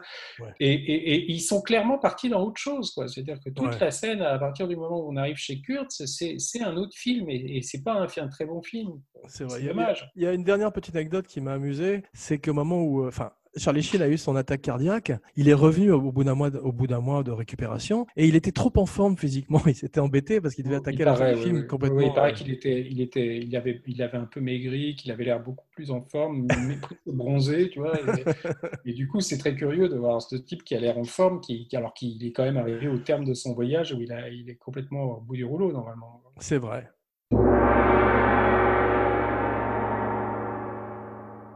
Moi, je pense que c'est un film qui est, imparfait, hein, euh, mais qui reste quand même euh, un des plus beaux films de l'histoire du cinéma. Parce que Je suis d'accord. C'est un monument. version, moi, j'aime pas, j'aime vraiment pas la version Redux. hein. Je trouve que c'est un truc où tu, tu, Donc tu recommandes toujours l'original de 79. L'original, où, bon, euh, si on veut à tout prix voir des, des scènes additionnelles, comme la scène de la plantation qui a été raccourcie pour Final, la, la version Final Cut est bien meilleure que la, que la version Redux. Mais moi, j'ai quand même une affaire. Le problème, c'est que dans la version de 79, tout le passage sur euh, Robert Duval, il y a des tas de trucs bien qui manquent et qui sont à la fois dans Redux et à la fois dans Final Cut. Toute la scène où on lui pique sa, sa planche. de surf et qu'après tu l'entends avec le, le haut-parleur qui dit Ouais. c'est la mienne, elle, elle- je- elle me plaît, je la veux. Tu vois, le, le, le gamin à qui on a piqué son jouet. Comme Ça, ça, c'est très fol amour, ça justement. C'est c'est très fol amour et c'est très drôle et, et ça, Ouais. ça, ça engage en fait le film dans un côté qui est, qui est, qui est presque marrant. hein. satirique. ouais, c'est cette comédie noire dont parlait Coppola au début du, du tournage, et, effectivement. et qui disparaît au fur et à mesure qu'on remonte ce fleuve. Huston avait fait l'homme qui voulut être roi, hein, qui avait un côté comme ça déjà. un peu- Je trouve Pourtant, que l'homme qui voulut être roi est un meilleur Apocalypse Now qu'Apocalypse Now. Oh, non, tu exagères, tu exagères. non, mais je pense que franchement, ça reste. Je ne sais pas s'il y a encore des gens qui n'ont pas vu ce film, hein, c'est possible. Ouais. Eh, Mais, mais ça fait partie de ces, de ces films qu'il faut voir dans les meilleures conditions possibles. Absolument, Si, si tu vois ça en VHS ou à la télé, Ou sur un iPhone. Ou sur, ou sur un iPhone, c'est un peu comme 2001, c'est-à-dire ton père. Ou sur une montre, une montre, la euh, moitié. Parce Absolument. qu'on n'a pas, on n'a pas parlé de, de Vittorio Storaro, qui est le Non. chef opérateur de Ouais. film, que Coppola avait repéré en fait sur les films de Bertolucci. hein. Ouais. Euh, mais qui, Sublime. qui, qui donne quand même un, Autre- cachet au film. euh, Autre très important player, ouais, absolument. Bien, mon cinébody, merci pour ce voyage down by Eh the river. Eh ben, merci à toi. Prépare-toi à une fin d'émission aussi anticlimactique que celle du film. Et maintenant, je vais te lire quelques extraits de T.S. Eliot pour t'endormir comme nos auditeurs. Rendez-vous pour une surprise. Et euh, voici venue l'heure de ta catchphrase. Ouais, bon- bonjour chez vous, Laurent Bachot. Magnifique. N'oubliez pas de liker, de partager, de commenter partout où on écoute des podcasts, SoundCloud, iTunes, Stitcher. Écoutez la nouvelle chanson de mon frère sur YouTube. J'aime tout. Tout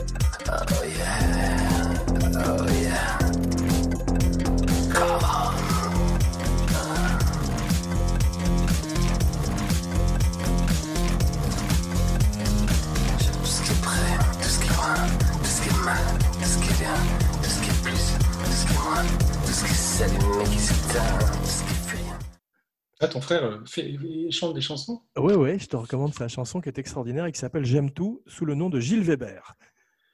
Colonel Weber, The Horror. The Horror.